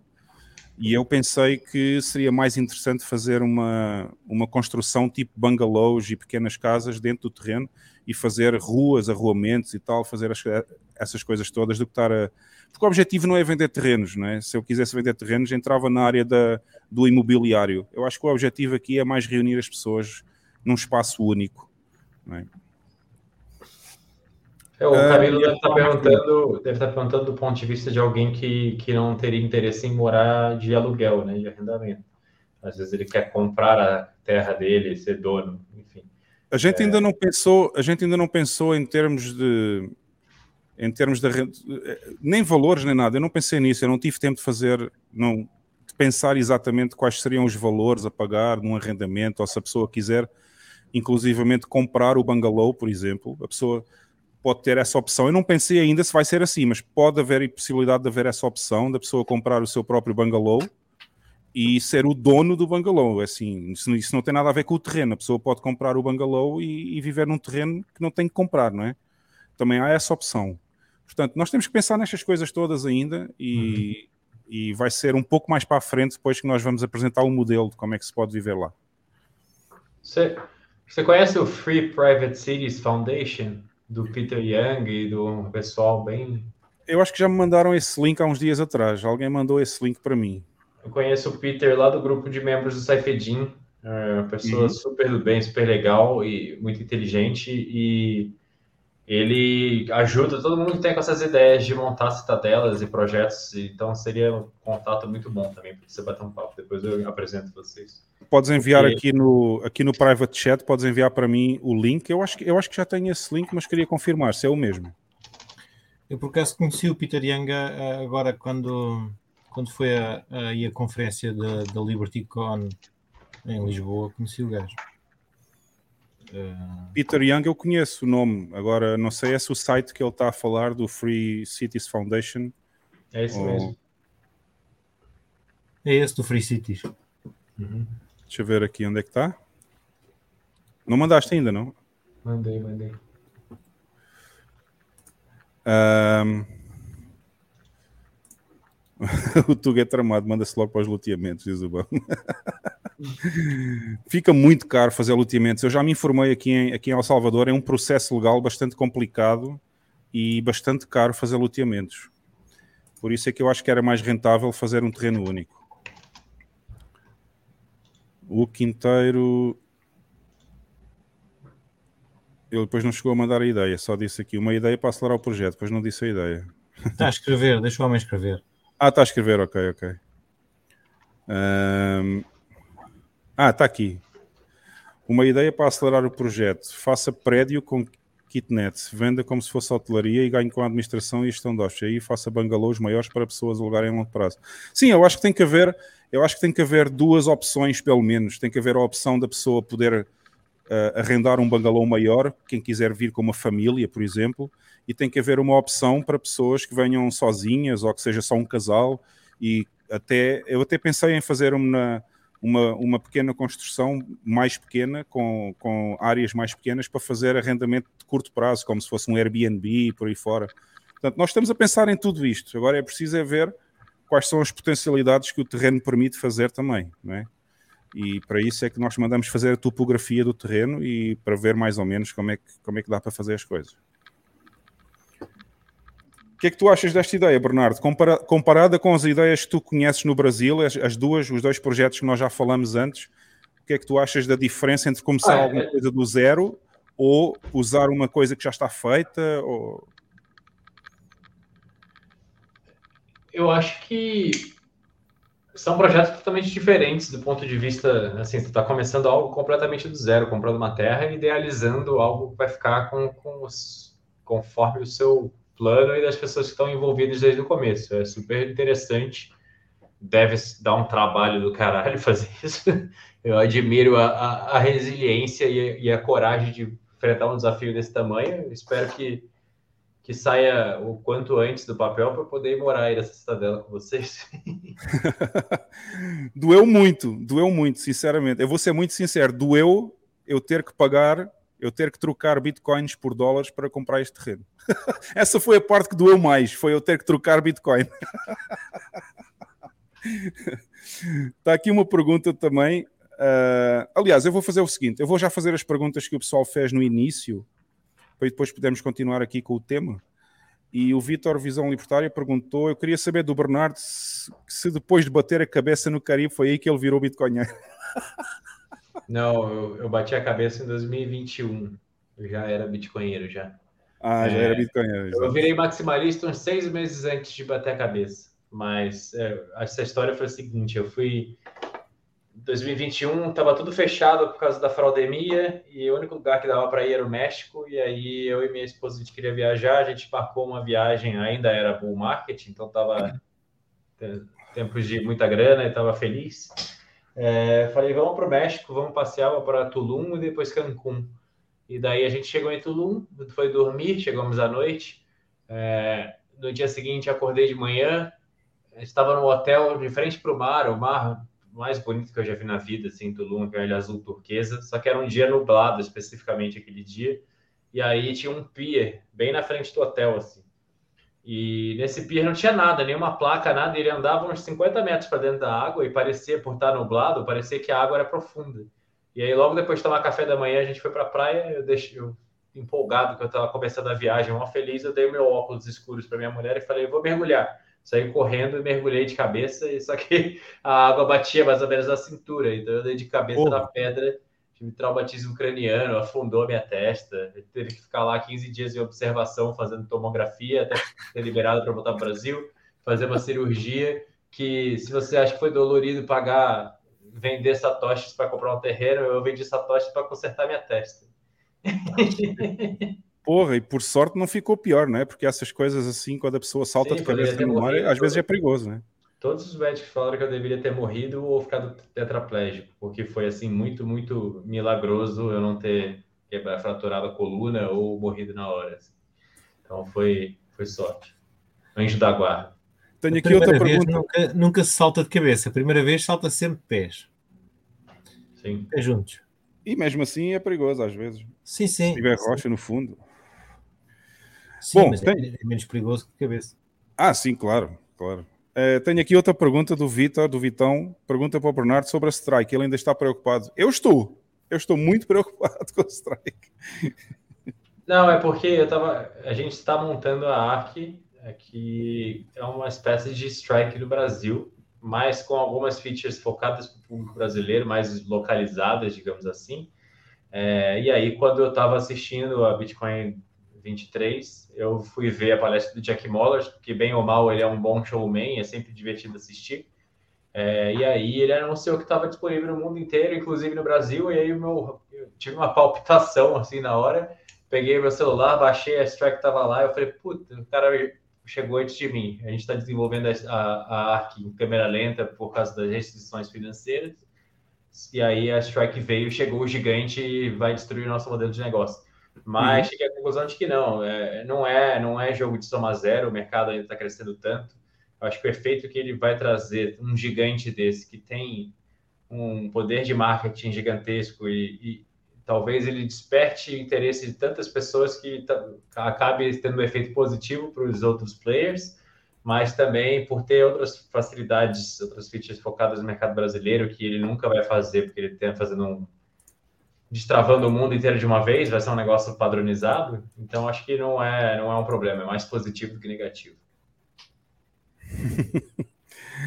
Bem bom. Mas é, a minha preocupação com o Strike é outra. A minha preocupação com o Strike é que, desde o anúncio que ele fez na Bitcoin 23, o Jack Mollers passou a ser o maior shitcoiner do mundo. Porque ele, neste momento, deu acesso a uma aplicação financeira a 3 bilhões de pessoas, não é? se contarmos com todos os países onde já estão, onde já abriu a, a Strike. Uh, são mais ou menos 3 bilhões de pessoas que têm acesso à aplicação dele e a aplicação funciona com Ethereum e com o USDT. Portanto, portanto para mim o Jack Mallers perdeu toda, toda a credibilidade que existe, é, o que poderia ter como Ethereum? Bitcoiner. Ele, o SDT dele roda nos trilhos de de quê? De Ethereum? É. Ele usa o USDT para fazer as transferências entre os países e, portanto, é uma aplicação shitcoiner. E por isso é que eu já não, eu já não tenho admiração nenhuma pelo Jack Mallers. Mas pronto, isto é só a minha opinião pessoal. Há pessoas que gostam muito dele, acham que ele está a fazer um grande serviço pela Bitcoin. Eu acho que ele está a fazer um muito mau serviço pela Bitcoin porque está a usar o SDT na aplicação dele. Enfim, são opções. Eu nunca usaria, uh, nunca usaria nada numa aplicação financeira que tivesse a ver com Ethereum, né? É, e, e o SDT rodando na Taro, qual é a sua opinião sobre isso? Também não, também não gosto muito da ideia. Sinceramente, ainda não, ainda não.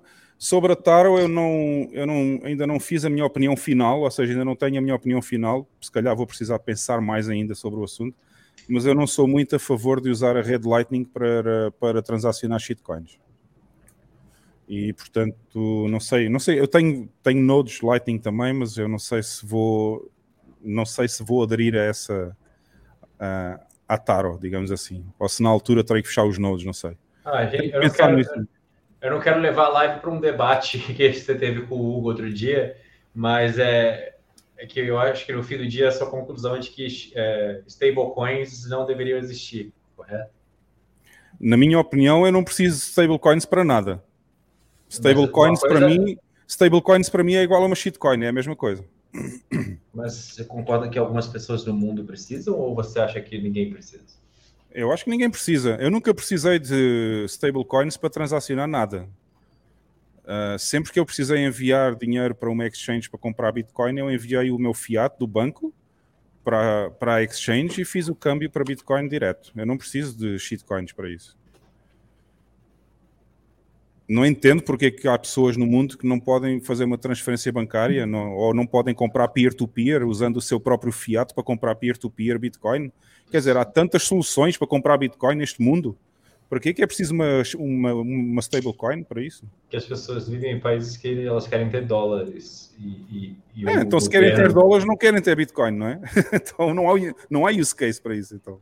A questão é, o problema da volatilidade ainda é sério para as pessoas que vivem mês a mês, né? Que são pobres. Então, assim, eu entendo, é, eu entendo que é uma shitcoin no fim do dia, eu concordo com você, mas eu acho que existe um use case no curto prazo, enquanto o Bitcoin ainda não alcançou o ouro, pelo menos, e subiu 30 vezes para ser menos volátil. E aí as pessoas realmente precisam fugir do peso argentino, do Bolívar, da moeda turca, é- da moeda libanesa, que eu não sei o nome. Então, porque quando está mas o hiperinflacionando e problema- o seu governo controlou o câmbio, você não tem o que fazer não Aí- ser aí tá- comprar aí Bitcoin, tá- e se cair você passa fome, ou comprar uma shitcoin estável. Mas estável. aí está precisamente o problema, aí está precisamente o problema que eu digo montes de vezes aqui, é que as shitcoins, incluindo as stablecoins, estão a atrasar a hiperbitcoinização, porque se a pessoa não tem a opção de comprar uma shitcoin, então ela só tem a opção de comprar Bitcoin. E é aí precisamente, é aí precisamente que a hiperbitcoinização está muito atrasada, porque as pessoas ainda têm a, possibilidade de comprar dólares digitais. Entendi. Por isso eu sou contra essas stablecoins, porque se a pessoa não tivesse a possibilidade de comprar o dólar digital, ela só tinha como duas opções a moeda fiat do seu país que não vale nada ou comprar Bitcoin. Não é? E aí muitas vezes, talvez muita gente iria perceber mais rápido que é melhor comprar Bitcoin do que estar a comprar o USDT. Tá. É, é um bom ponto. Eu, eu não sei o que a pessoa faria num cenário de hiperinflação libanesa ou argentina ou sei lá o quê, e não existisse o SDT ou não existisse dólar no mercado negro e o dólar artificialmente é, travado pelo governo não valesse a pena. Se ela compraria Bitcoin ou se ela procuraria outra reserva de valor em alguma coisa menos volátil, não sei. Pode ser que elas procurassem Bitcoin, seria. Aí está completamente certo. É. Temos aqui, o Quinteiro já está aqui a provocar, olha aí. Alguém falou em USDT aí? Quero. e o Lawrence, Lawrence, respondeste bem, assim não precisa dizer nada. Lá vem o shitcoinheiro do. Bom, ah, e Lawrence, eu já vi a tua mensagem sobre, sobre a mãe. É, a gente já vai, a gente já vai. Eu estou a seguir aqui as perguntas por ordem, tá? Já vou chegar aí, já vou chegar aí. É, tá aqui outra pergunta do Olive 3. Pergunta como é que anda o projeto Arqui. E já agora vou aproveitar para pôr aqui, né, porque é um dos links do convidado, e eu vou pôr aqui também. O projeto Arc ele me tira o sono todos os dias.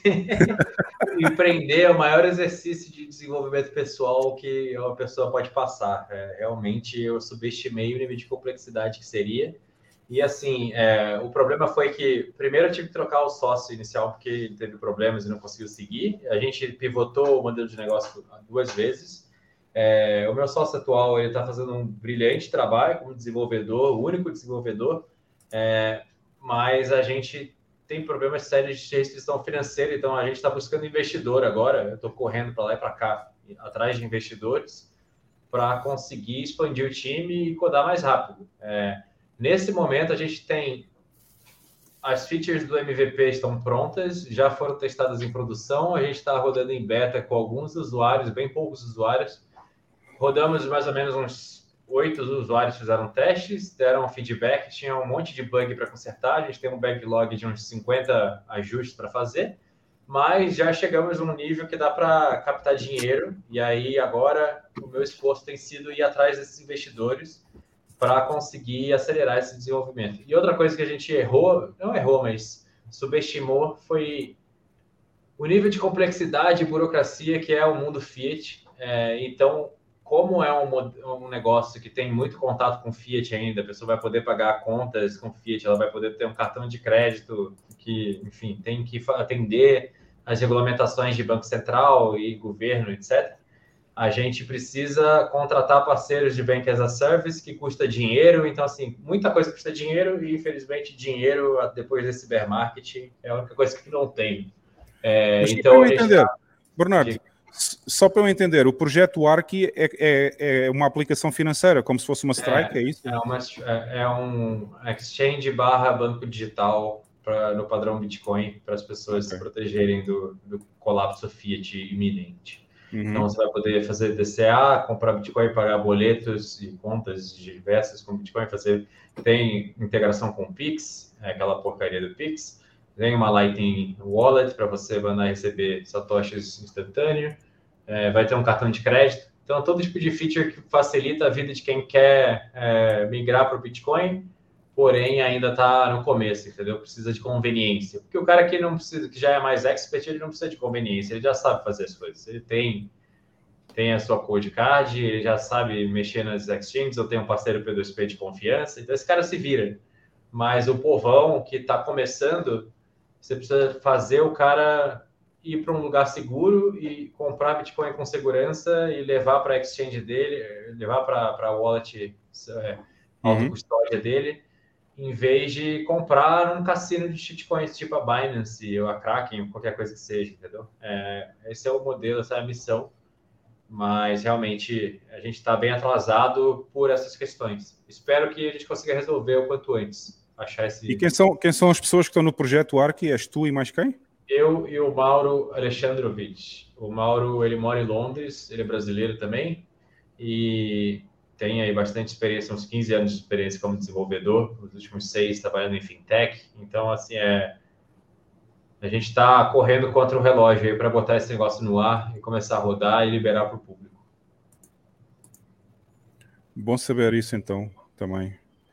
Pode ser que vocês tenham hipótese de fazer aqui, a, aqui em El Salvador também, porque em El Salvador já está definida a lei de como é que funcionam, como é que vai funcionar os ativos digitais aqui e a lei diz, foi aprovada há pouco tempo, a última parte da lei sobre os ativos digitais, e Bitcoin é moeda, e tudo o resto que seja ativo digital, Ethereum, STT, seja o que for, é considerado uma security. E por isso eu ia te perguntar se a vossa, a vossa aplicação financeira, a vossa app, vai funcionar só em Bitcoin ou vai usar rails de outras uh, stablecoins ou outras coisas assim? A gente gostaria de oferecer uma forma das pessoas dolarizarem SATs. Porém, em hipótese alguma, a gente vai usar qualquer tipo de rail de, de shitcoin. É, então, uhum. ou vai ser um stable SATs da Galo, e aí tem um risco de contraparte da exchange que está no back-end, é, que não é ideal, ou vai ser um SDT Nataro, algo do tipo. Mas, em hipótese alguma, a gente vai oferecer o SDT em rede Ethereum ou Solana ou qualquer porcaria dessa. Tron, uhum. nada disso. Ok, então aí vai ser diferente a Strike, porque a Strike usa o SDT para fazer as transferências, né? É, eu não sei, eu, eu nunca. Eu acho que eles nem revelam o que, que funciona atrás das cortinas ali. Não, revelam, revelam, que eu tenho aqui, eu tenho aqui no, eu tenho aqui no meu Twitter, eu tenho aqui precisamente o post em que eu digo que o Mark, o Jack Ballers, ou Mollers, como o pessoal quiser, é um shitcoinheiro. Porque onde é que está? Está aqui, está aqui, está aqui. Eu pus aqui o retweet com a mensagem que vem lá ver se não demora muito a encontrar, foi há uns dois dias atrás, acho eu, que eu pus isso aqui. E ele fala precisamente nos acordos de. Na, naquele, no, naquele acordo que a pessoa tem que acordar para usar a app, está lá escrito que eles usam Chitério. Uh... Porra. Acho que está tá muito perto aqui. Ó, oh, isto não fui eu, hein? isto é só um retweet, tá? Se calhar já passei, porra. Espera aí. Eu sei que foi muito perto aqui do dia de hoje. Não, mas tudo bem, eu posso achar aqui depois eu te mando. É...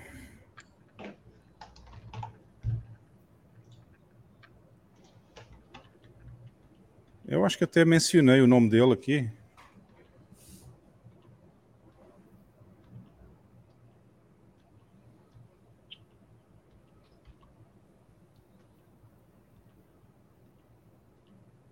Tinha uma imagem, eu pus a imagem, devia estar aqui a imagem, porra. Agora não estou. Era um GIF. Um GIF. Era um JPEG com os termos de uso. Uh...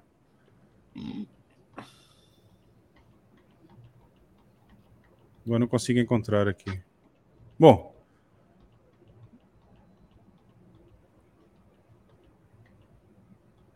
é só merda. Agora que eu estou a ver aqui a minha timeline, isto é só, isto é muito mal mesmo.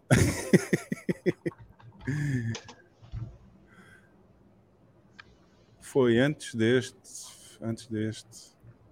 É, não vai ser fácil encontrar agora, mas pronto. Bom, quem sabe o, com o Atari estando operacional e, e, e liberado para o público geral, ele possa fazer essa migração e ficar menos. É, eu pus, eu pus lá, eu pus aqui na minha timeline, só que eu agora não consigo encontrar, porque eu pensava que tinha uma imagem com, com o JPEG lá da, do, os termos de uso da aplicação, e eles dizem que usam o SDT na rede, na rede Citério, portanto, está uh, lá, está lá escrito que eles usam. Portanto, se ele próprio diz, né? Sim. Bom, mas enfim, é, procurem lá na minha timeline, que eu sei que pus há uns dias atrás, eu pus um post lá sobre isso. Foi na altura da Bitcoin 23, portanto, não foi há muito tempo. Ah, e tem outra coisa da ARC também, que a gente aplicou para a Wolf NYC, a aceleradora da NIDIG, lá do Ross Stevens, que acabou hoje, se não me engano, foi o Demo Day, foi a formatura da primeira turma de startups que foi aprovada e estava lá em Nova York às oito semanas. E esperamos que tenham boas notícias aí, mas a gente não tem a menor ideia do que vai acontecer. Seria legal para ganhar mais ou menos um ano aí em, em poucas semanas, mas vamos, vamos aguardar para ver.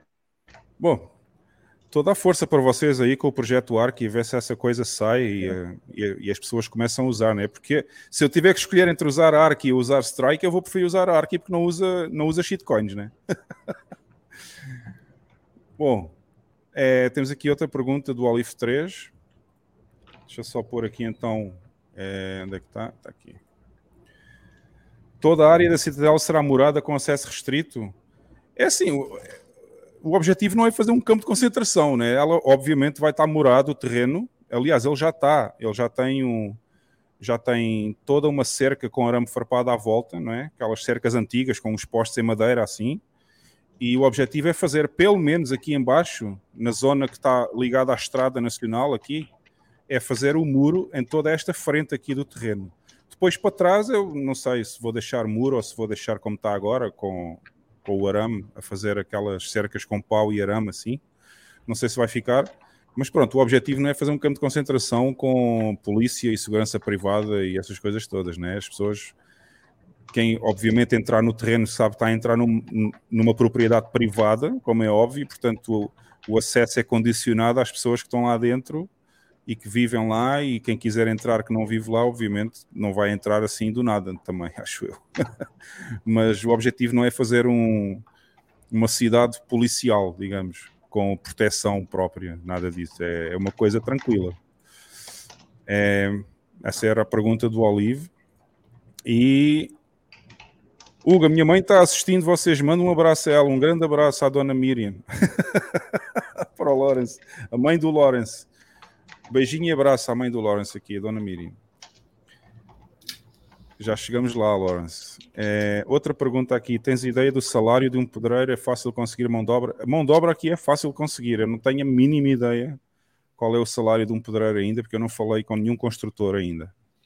É, quando eu tiver algumas ideias sobre isso, quando eu já tiver falado com algumas pessoas, eu posso dizer depois. E é isso que a gente está a pensar também. O Márcio Valente está aqui a dizer: eu apostava numa boa plantação e uma pista de avião. E, o- e se o rio tiver boa profundidade, não tem. O rio não tem muita profundidade. Os rios aqui em El Salvador são muito, têm, têm pouca profundidade e não são muito grandes. São rios pequenos. É, por isso não dá para fazer, eh, nem dá para andar de barco nem nada. Só tem lá um, tem assim umas zonas com mais pedras e não sei o quê. Portanto, não é, não é um rio grande, ok? É, com ligação ao oceano, sim, ele está ligado ao oceano, mas não dá para entrar com submarinos. o Márcio Valente, o Márcio Valente tem umas ideias bem loucas aqui. Ah, e a Camila Carneiro está a pedir o endereço da cidadela para puxar no Maps. Não tem endereço ainda, mas eu vou, eu vou pôr aqui no Maps. Aliás, já tinha aberto há pouco aqui o Maps para vocês verem. Ok? Pessoal, vejam bem, porque isto agora vai ser, vai ser importante vocês perceberem, ok? Portanto, isto é. Aqui está o país de El Salvador, é esta linha cinzenta aqui faz a fronteira, tá? Assim por aqui. Aqui no, aqui no centro está São Salvador. E agora, se vocês olharem, eu vou fazer aqui zoom, tá? Aqui estamos o Oceano Pacífico, aqui deste lado. E eu vou fazer um zoom aqui para vocês verem, ok? Portanto, São Salvador está em cima, já fiz zoom a mais aqui, ok. Isto é a capital aqui em cima, tem um grande lago que é o Ilopango, e a zona onde está o terreno é aqui, ok? É, é aqui. É esta bolinha aqui que eu vou pôr para vocês. Espera aí, não é isto? Não é isto, é isto aqui. E vou fazer aqui um copy para vocês poderem abrir no vosso browser se vocês quiserem.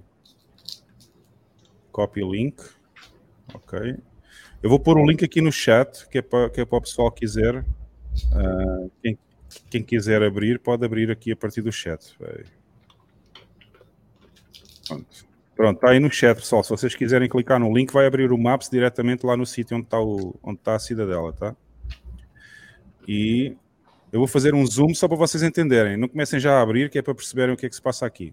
Temos aqui a capital, nós estamos mais ou menos a 30 minutos por esta estrada, que é a tal estrada que passa na zona sul do terreno aqui. E aqui embaixo temos outra estrada, que é a estrada do litoral, e aqui temos a praia.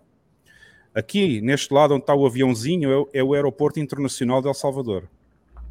Portanto, fica só 20 minutos, fica a 20 minutos por esta estrada aqui até ao aeroporto. E cá em cima fica a 30 minutos até à capital, e aqui fica mais ou menos 10 minutos para baixo até à praia. Ok? Portanto, assim já, assim já dá para vocês terem uma ideia onde é que fica localizada a cidadela, tá? O que é que achas, Bernardo? Está tá, tá bem localizado aqui o. Tá incrível, tá no caminho para a praia aí. Acho que. Esta zona aqui é muito bonita para já. Aqui, toda esta estrada que passa aqui pelos vulcões, porque isto são. Toda esta zona de São Salvador são vulcões aqui à volta, né? E, e, e esta estrada que vem por aqui abaixo é, é, das zonas mais bonitas do país. É muito bonito passar aqui nesta estrada. Se o Max Kaiser e a Stacy estiverem certos, você está comprando aí um pedaço de Manhattan. Ah, o... ai, ai. Você vai comprar a América do Sul inteira com o preço desse terreno aí. O Max Kaiser, o Max Kaiser é muito chique. Ele não mora aqui nesta zona. Ele mora lá no mora no bairro mais famoso de São Salvador, aqui na zona mais nobre da cidade. Ele é muito chique, né? Ele não, ele não vai morar aqui no meio do vulcão. O que é que vocês dizem, Lex, Bam? Comentários sobre a localização aqui do aqui Ah, parece, parece muito bem.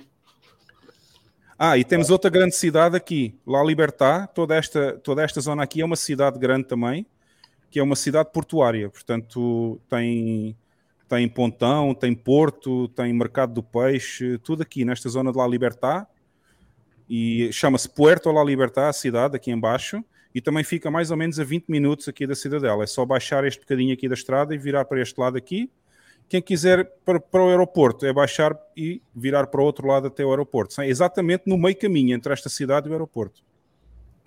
Acho que ficou. Qu- Quantos quilómetros é de bicicleta até à praia? Ah, posso fazer aqui a distância, não sei agora. Por acaso, por acaso nunca fiz a distância. Eu sei, já lá fui de carro, são mais ou menos 10 minutos, acho eu, de carro. Ah, deixa eu ver aqui como é que eu faço aqui a distância. E... Directions from here, ok.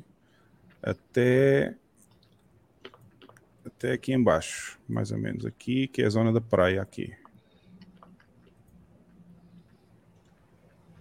Não era assim. Não era assim, peraí. Ah, to here. Ok. E.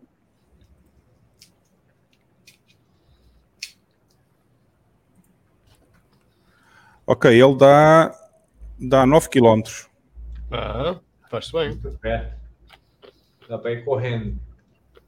Ele diz aqui de carro 22 minutos, mas não é verdade, porque eu já fui mais ou menos em 10 minutos até à praia. É, o Google aqui em El Salvador ele não tem muita noção das coisas. Eu às vezes digo que quero ir para um sítio e ele manda por uma estrada completamente louca, que não tem nada a ver. É, não sei porque é que o Google aqui não funciona muito bem em termos de calcular distâncias ou calcular as estradas. E às vezes manda-me por estradas que são terra batida para ir a um sítio qualquer, quando eu podia ir por outro lado e tinha uma estrada com, com pavimentada, né, com alcatrão. Mas pronto, o Google aqui não tem muita noção. É preciso ter em conta que eles não, eles não conhecem bem aqui as estradas. Mas pronto, ele aqui diz que são 9 km, mais ou menos, até à praia. Impecável.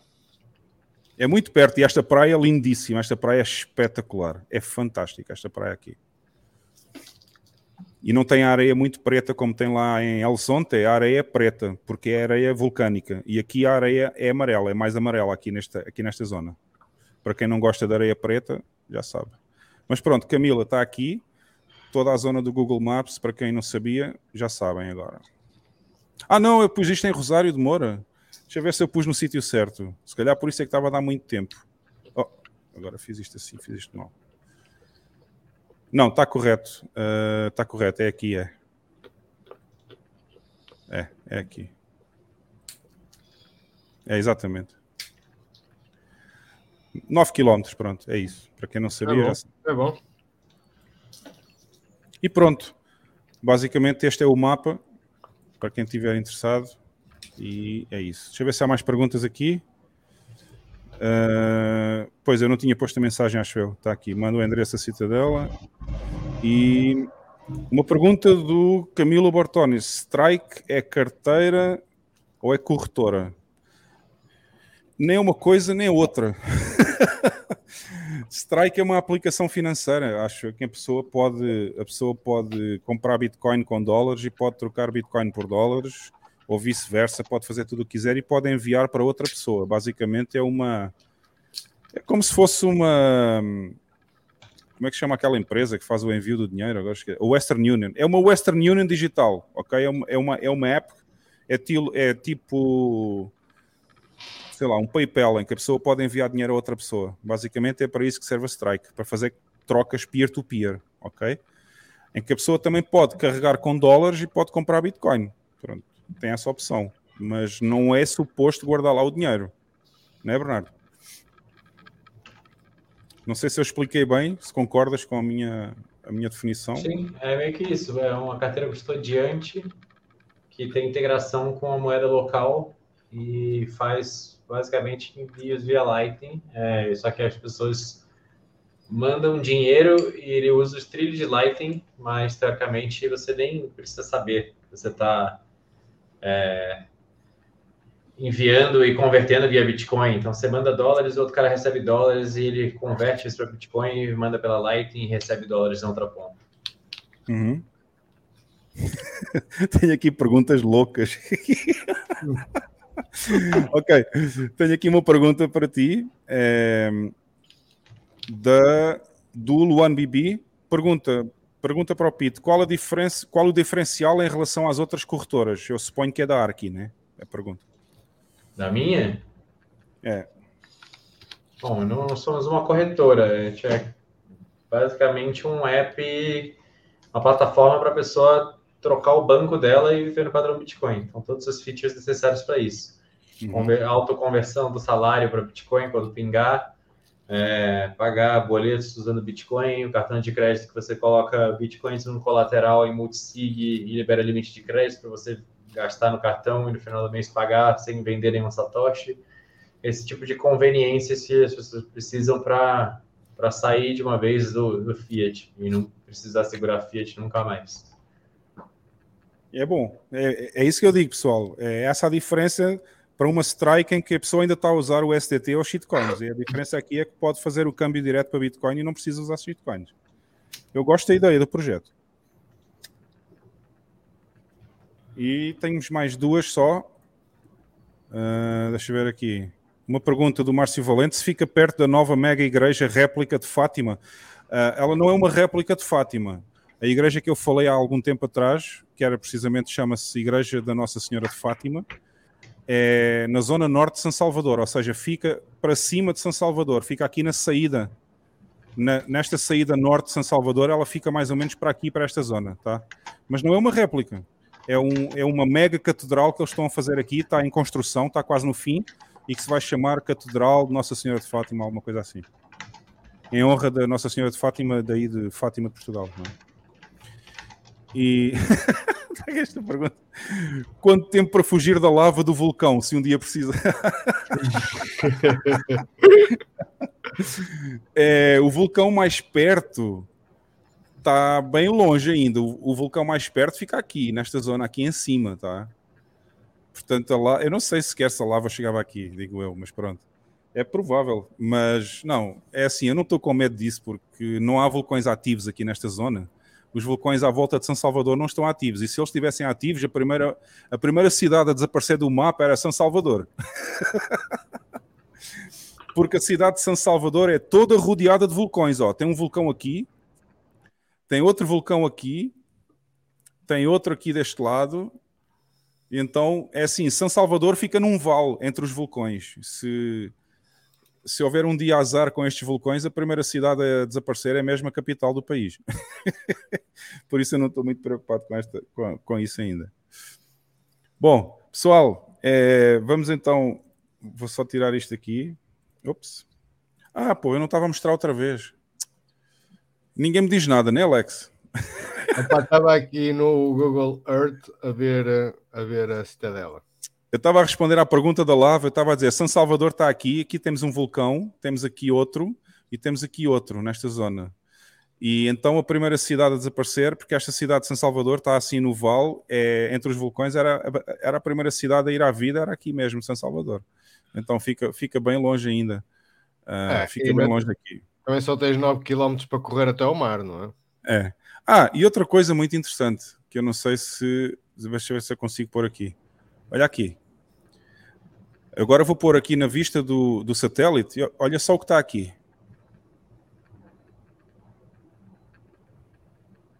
Sabe o que é isto? Viver de. Olha ali. Parque Solar da Cangrejera. Ou seja, tudo isto está aqui é uma central fotovoltaica. Esta zona escura aqui é uma central cheia de painéis solares aqui. Ah. E fica bem perto, fica bem perto aqui da cidadela também, ó. Olha ali.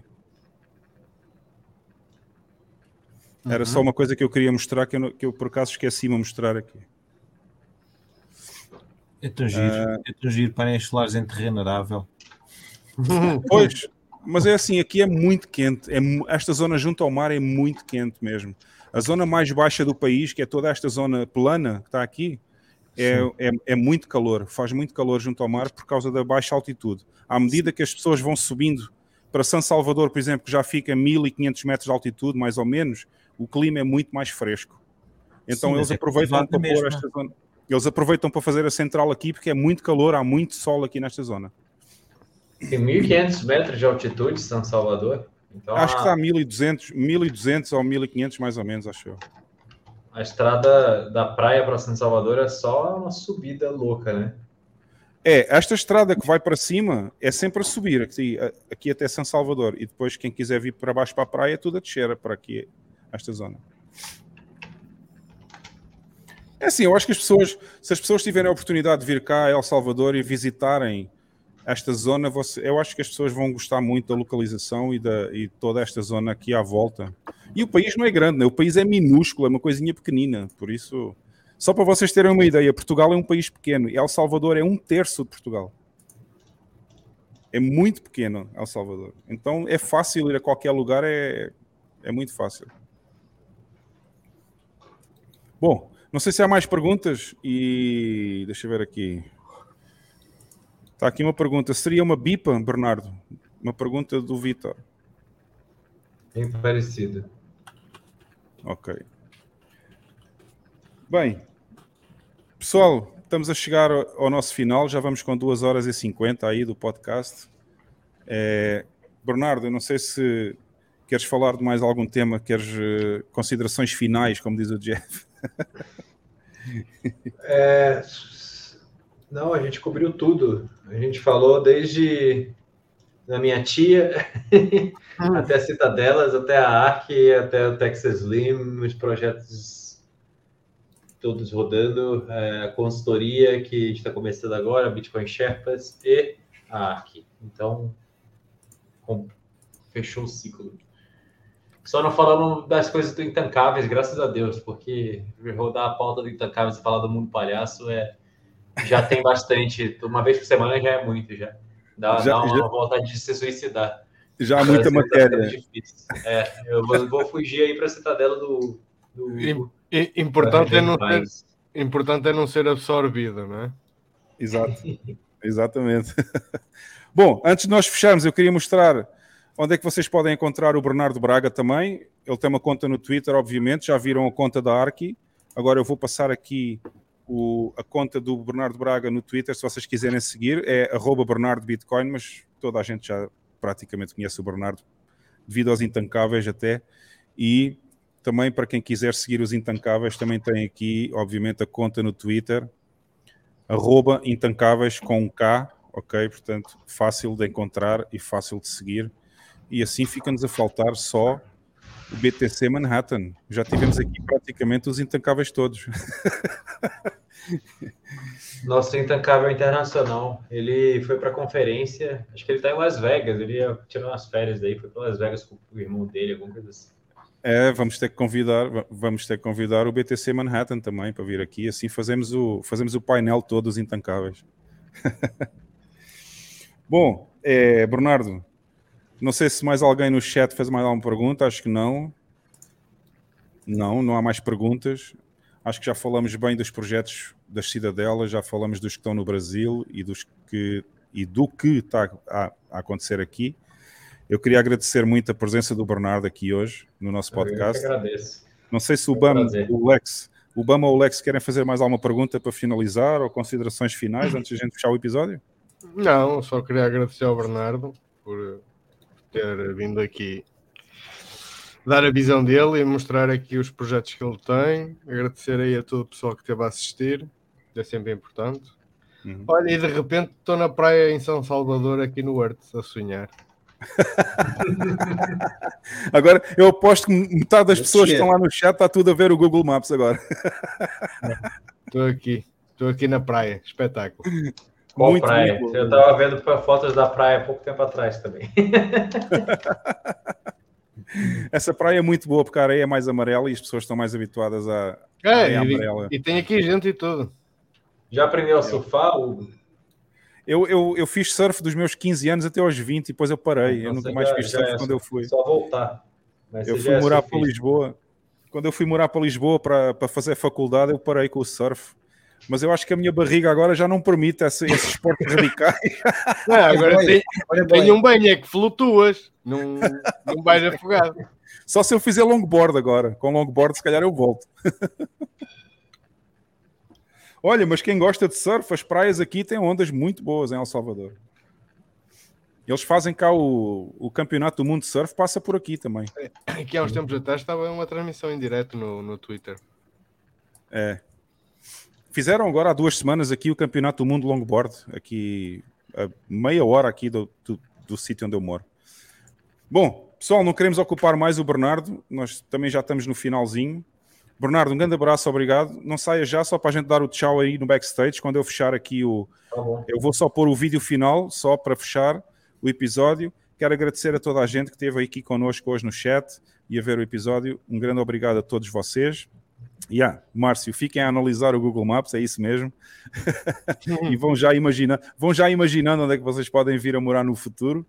E Bam, um grande abraço também. Lex, um grande abraço, bom fim de semana para vocês. Bernardo, Até para a a gente, semana. a gente já se fala aí, só para dar o tchau final aí no backstage. E para vocês, o vídeo final com as nossas plataformas. E já sabem, sextas-feiras às 22 em Portugal, 18 horas no Brasil. E a gente vê-se na próxima semana outra vez. Tchau, tchau. Abraço.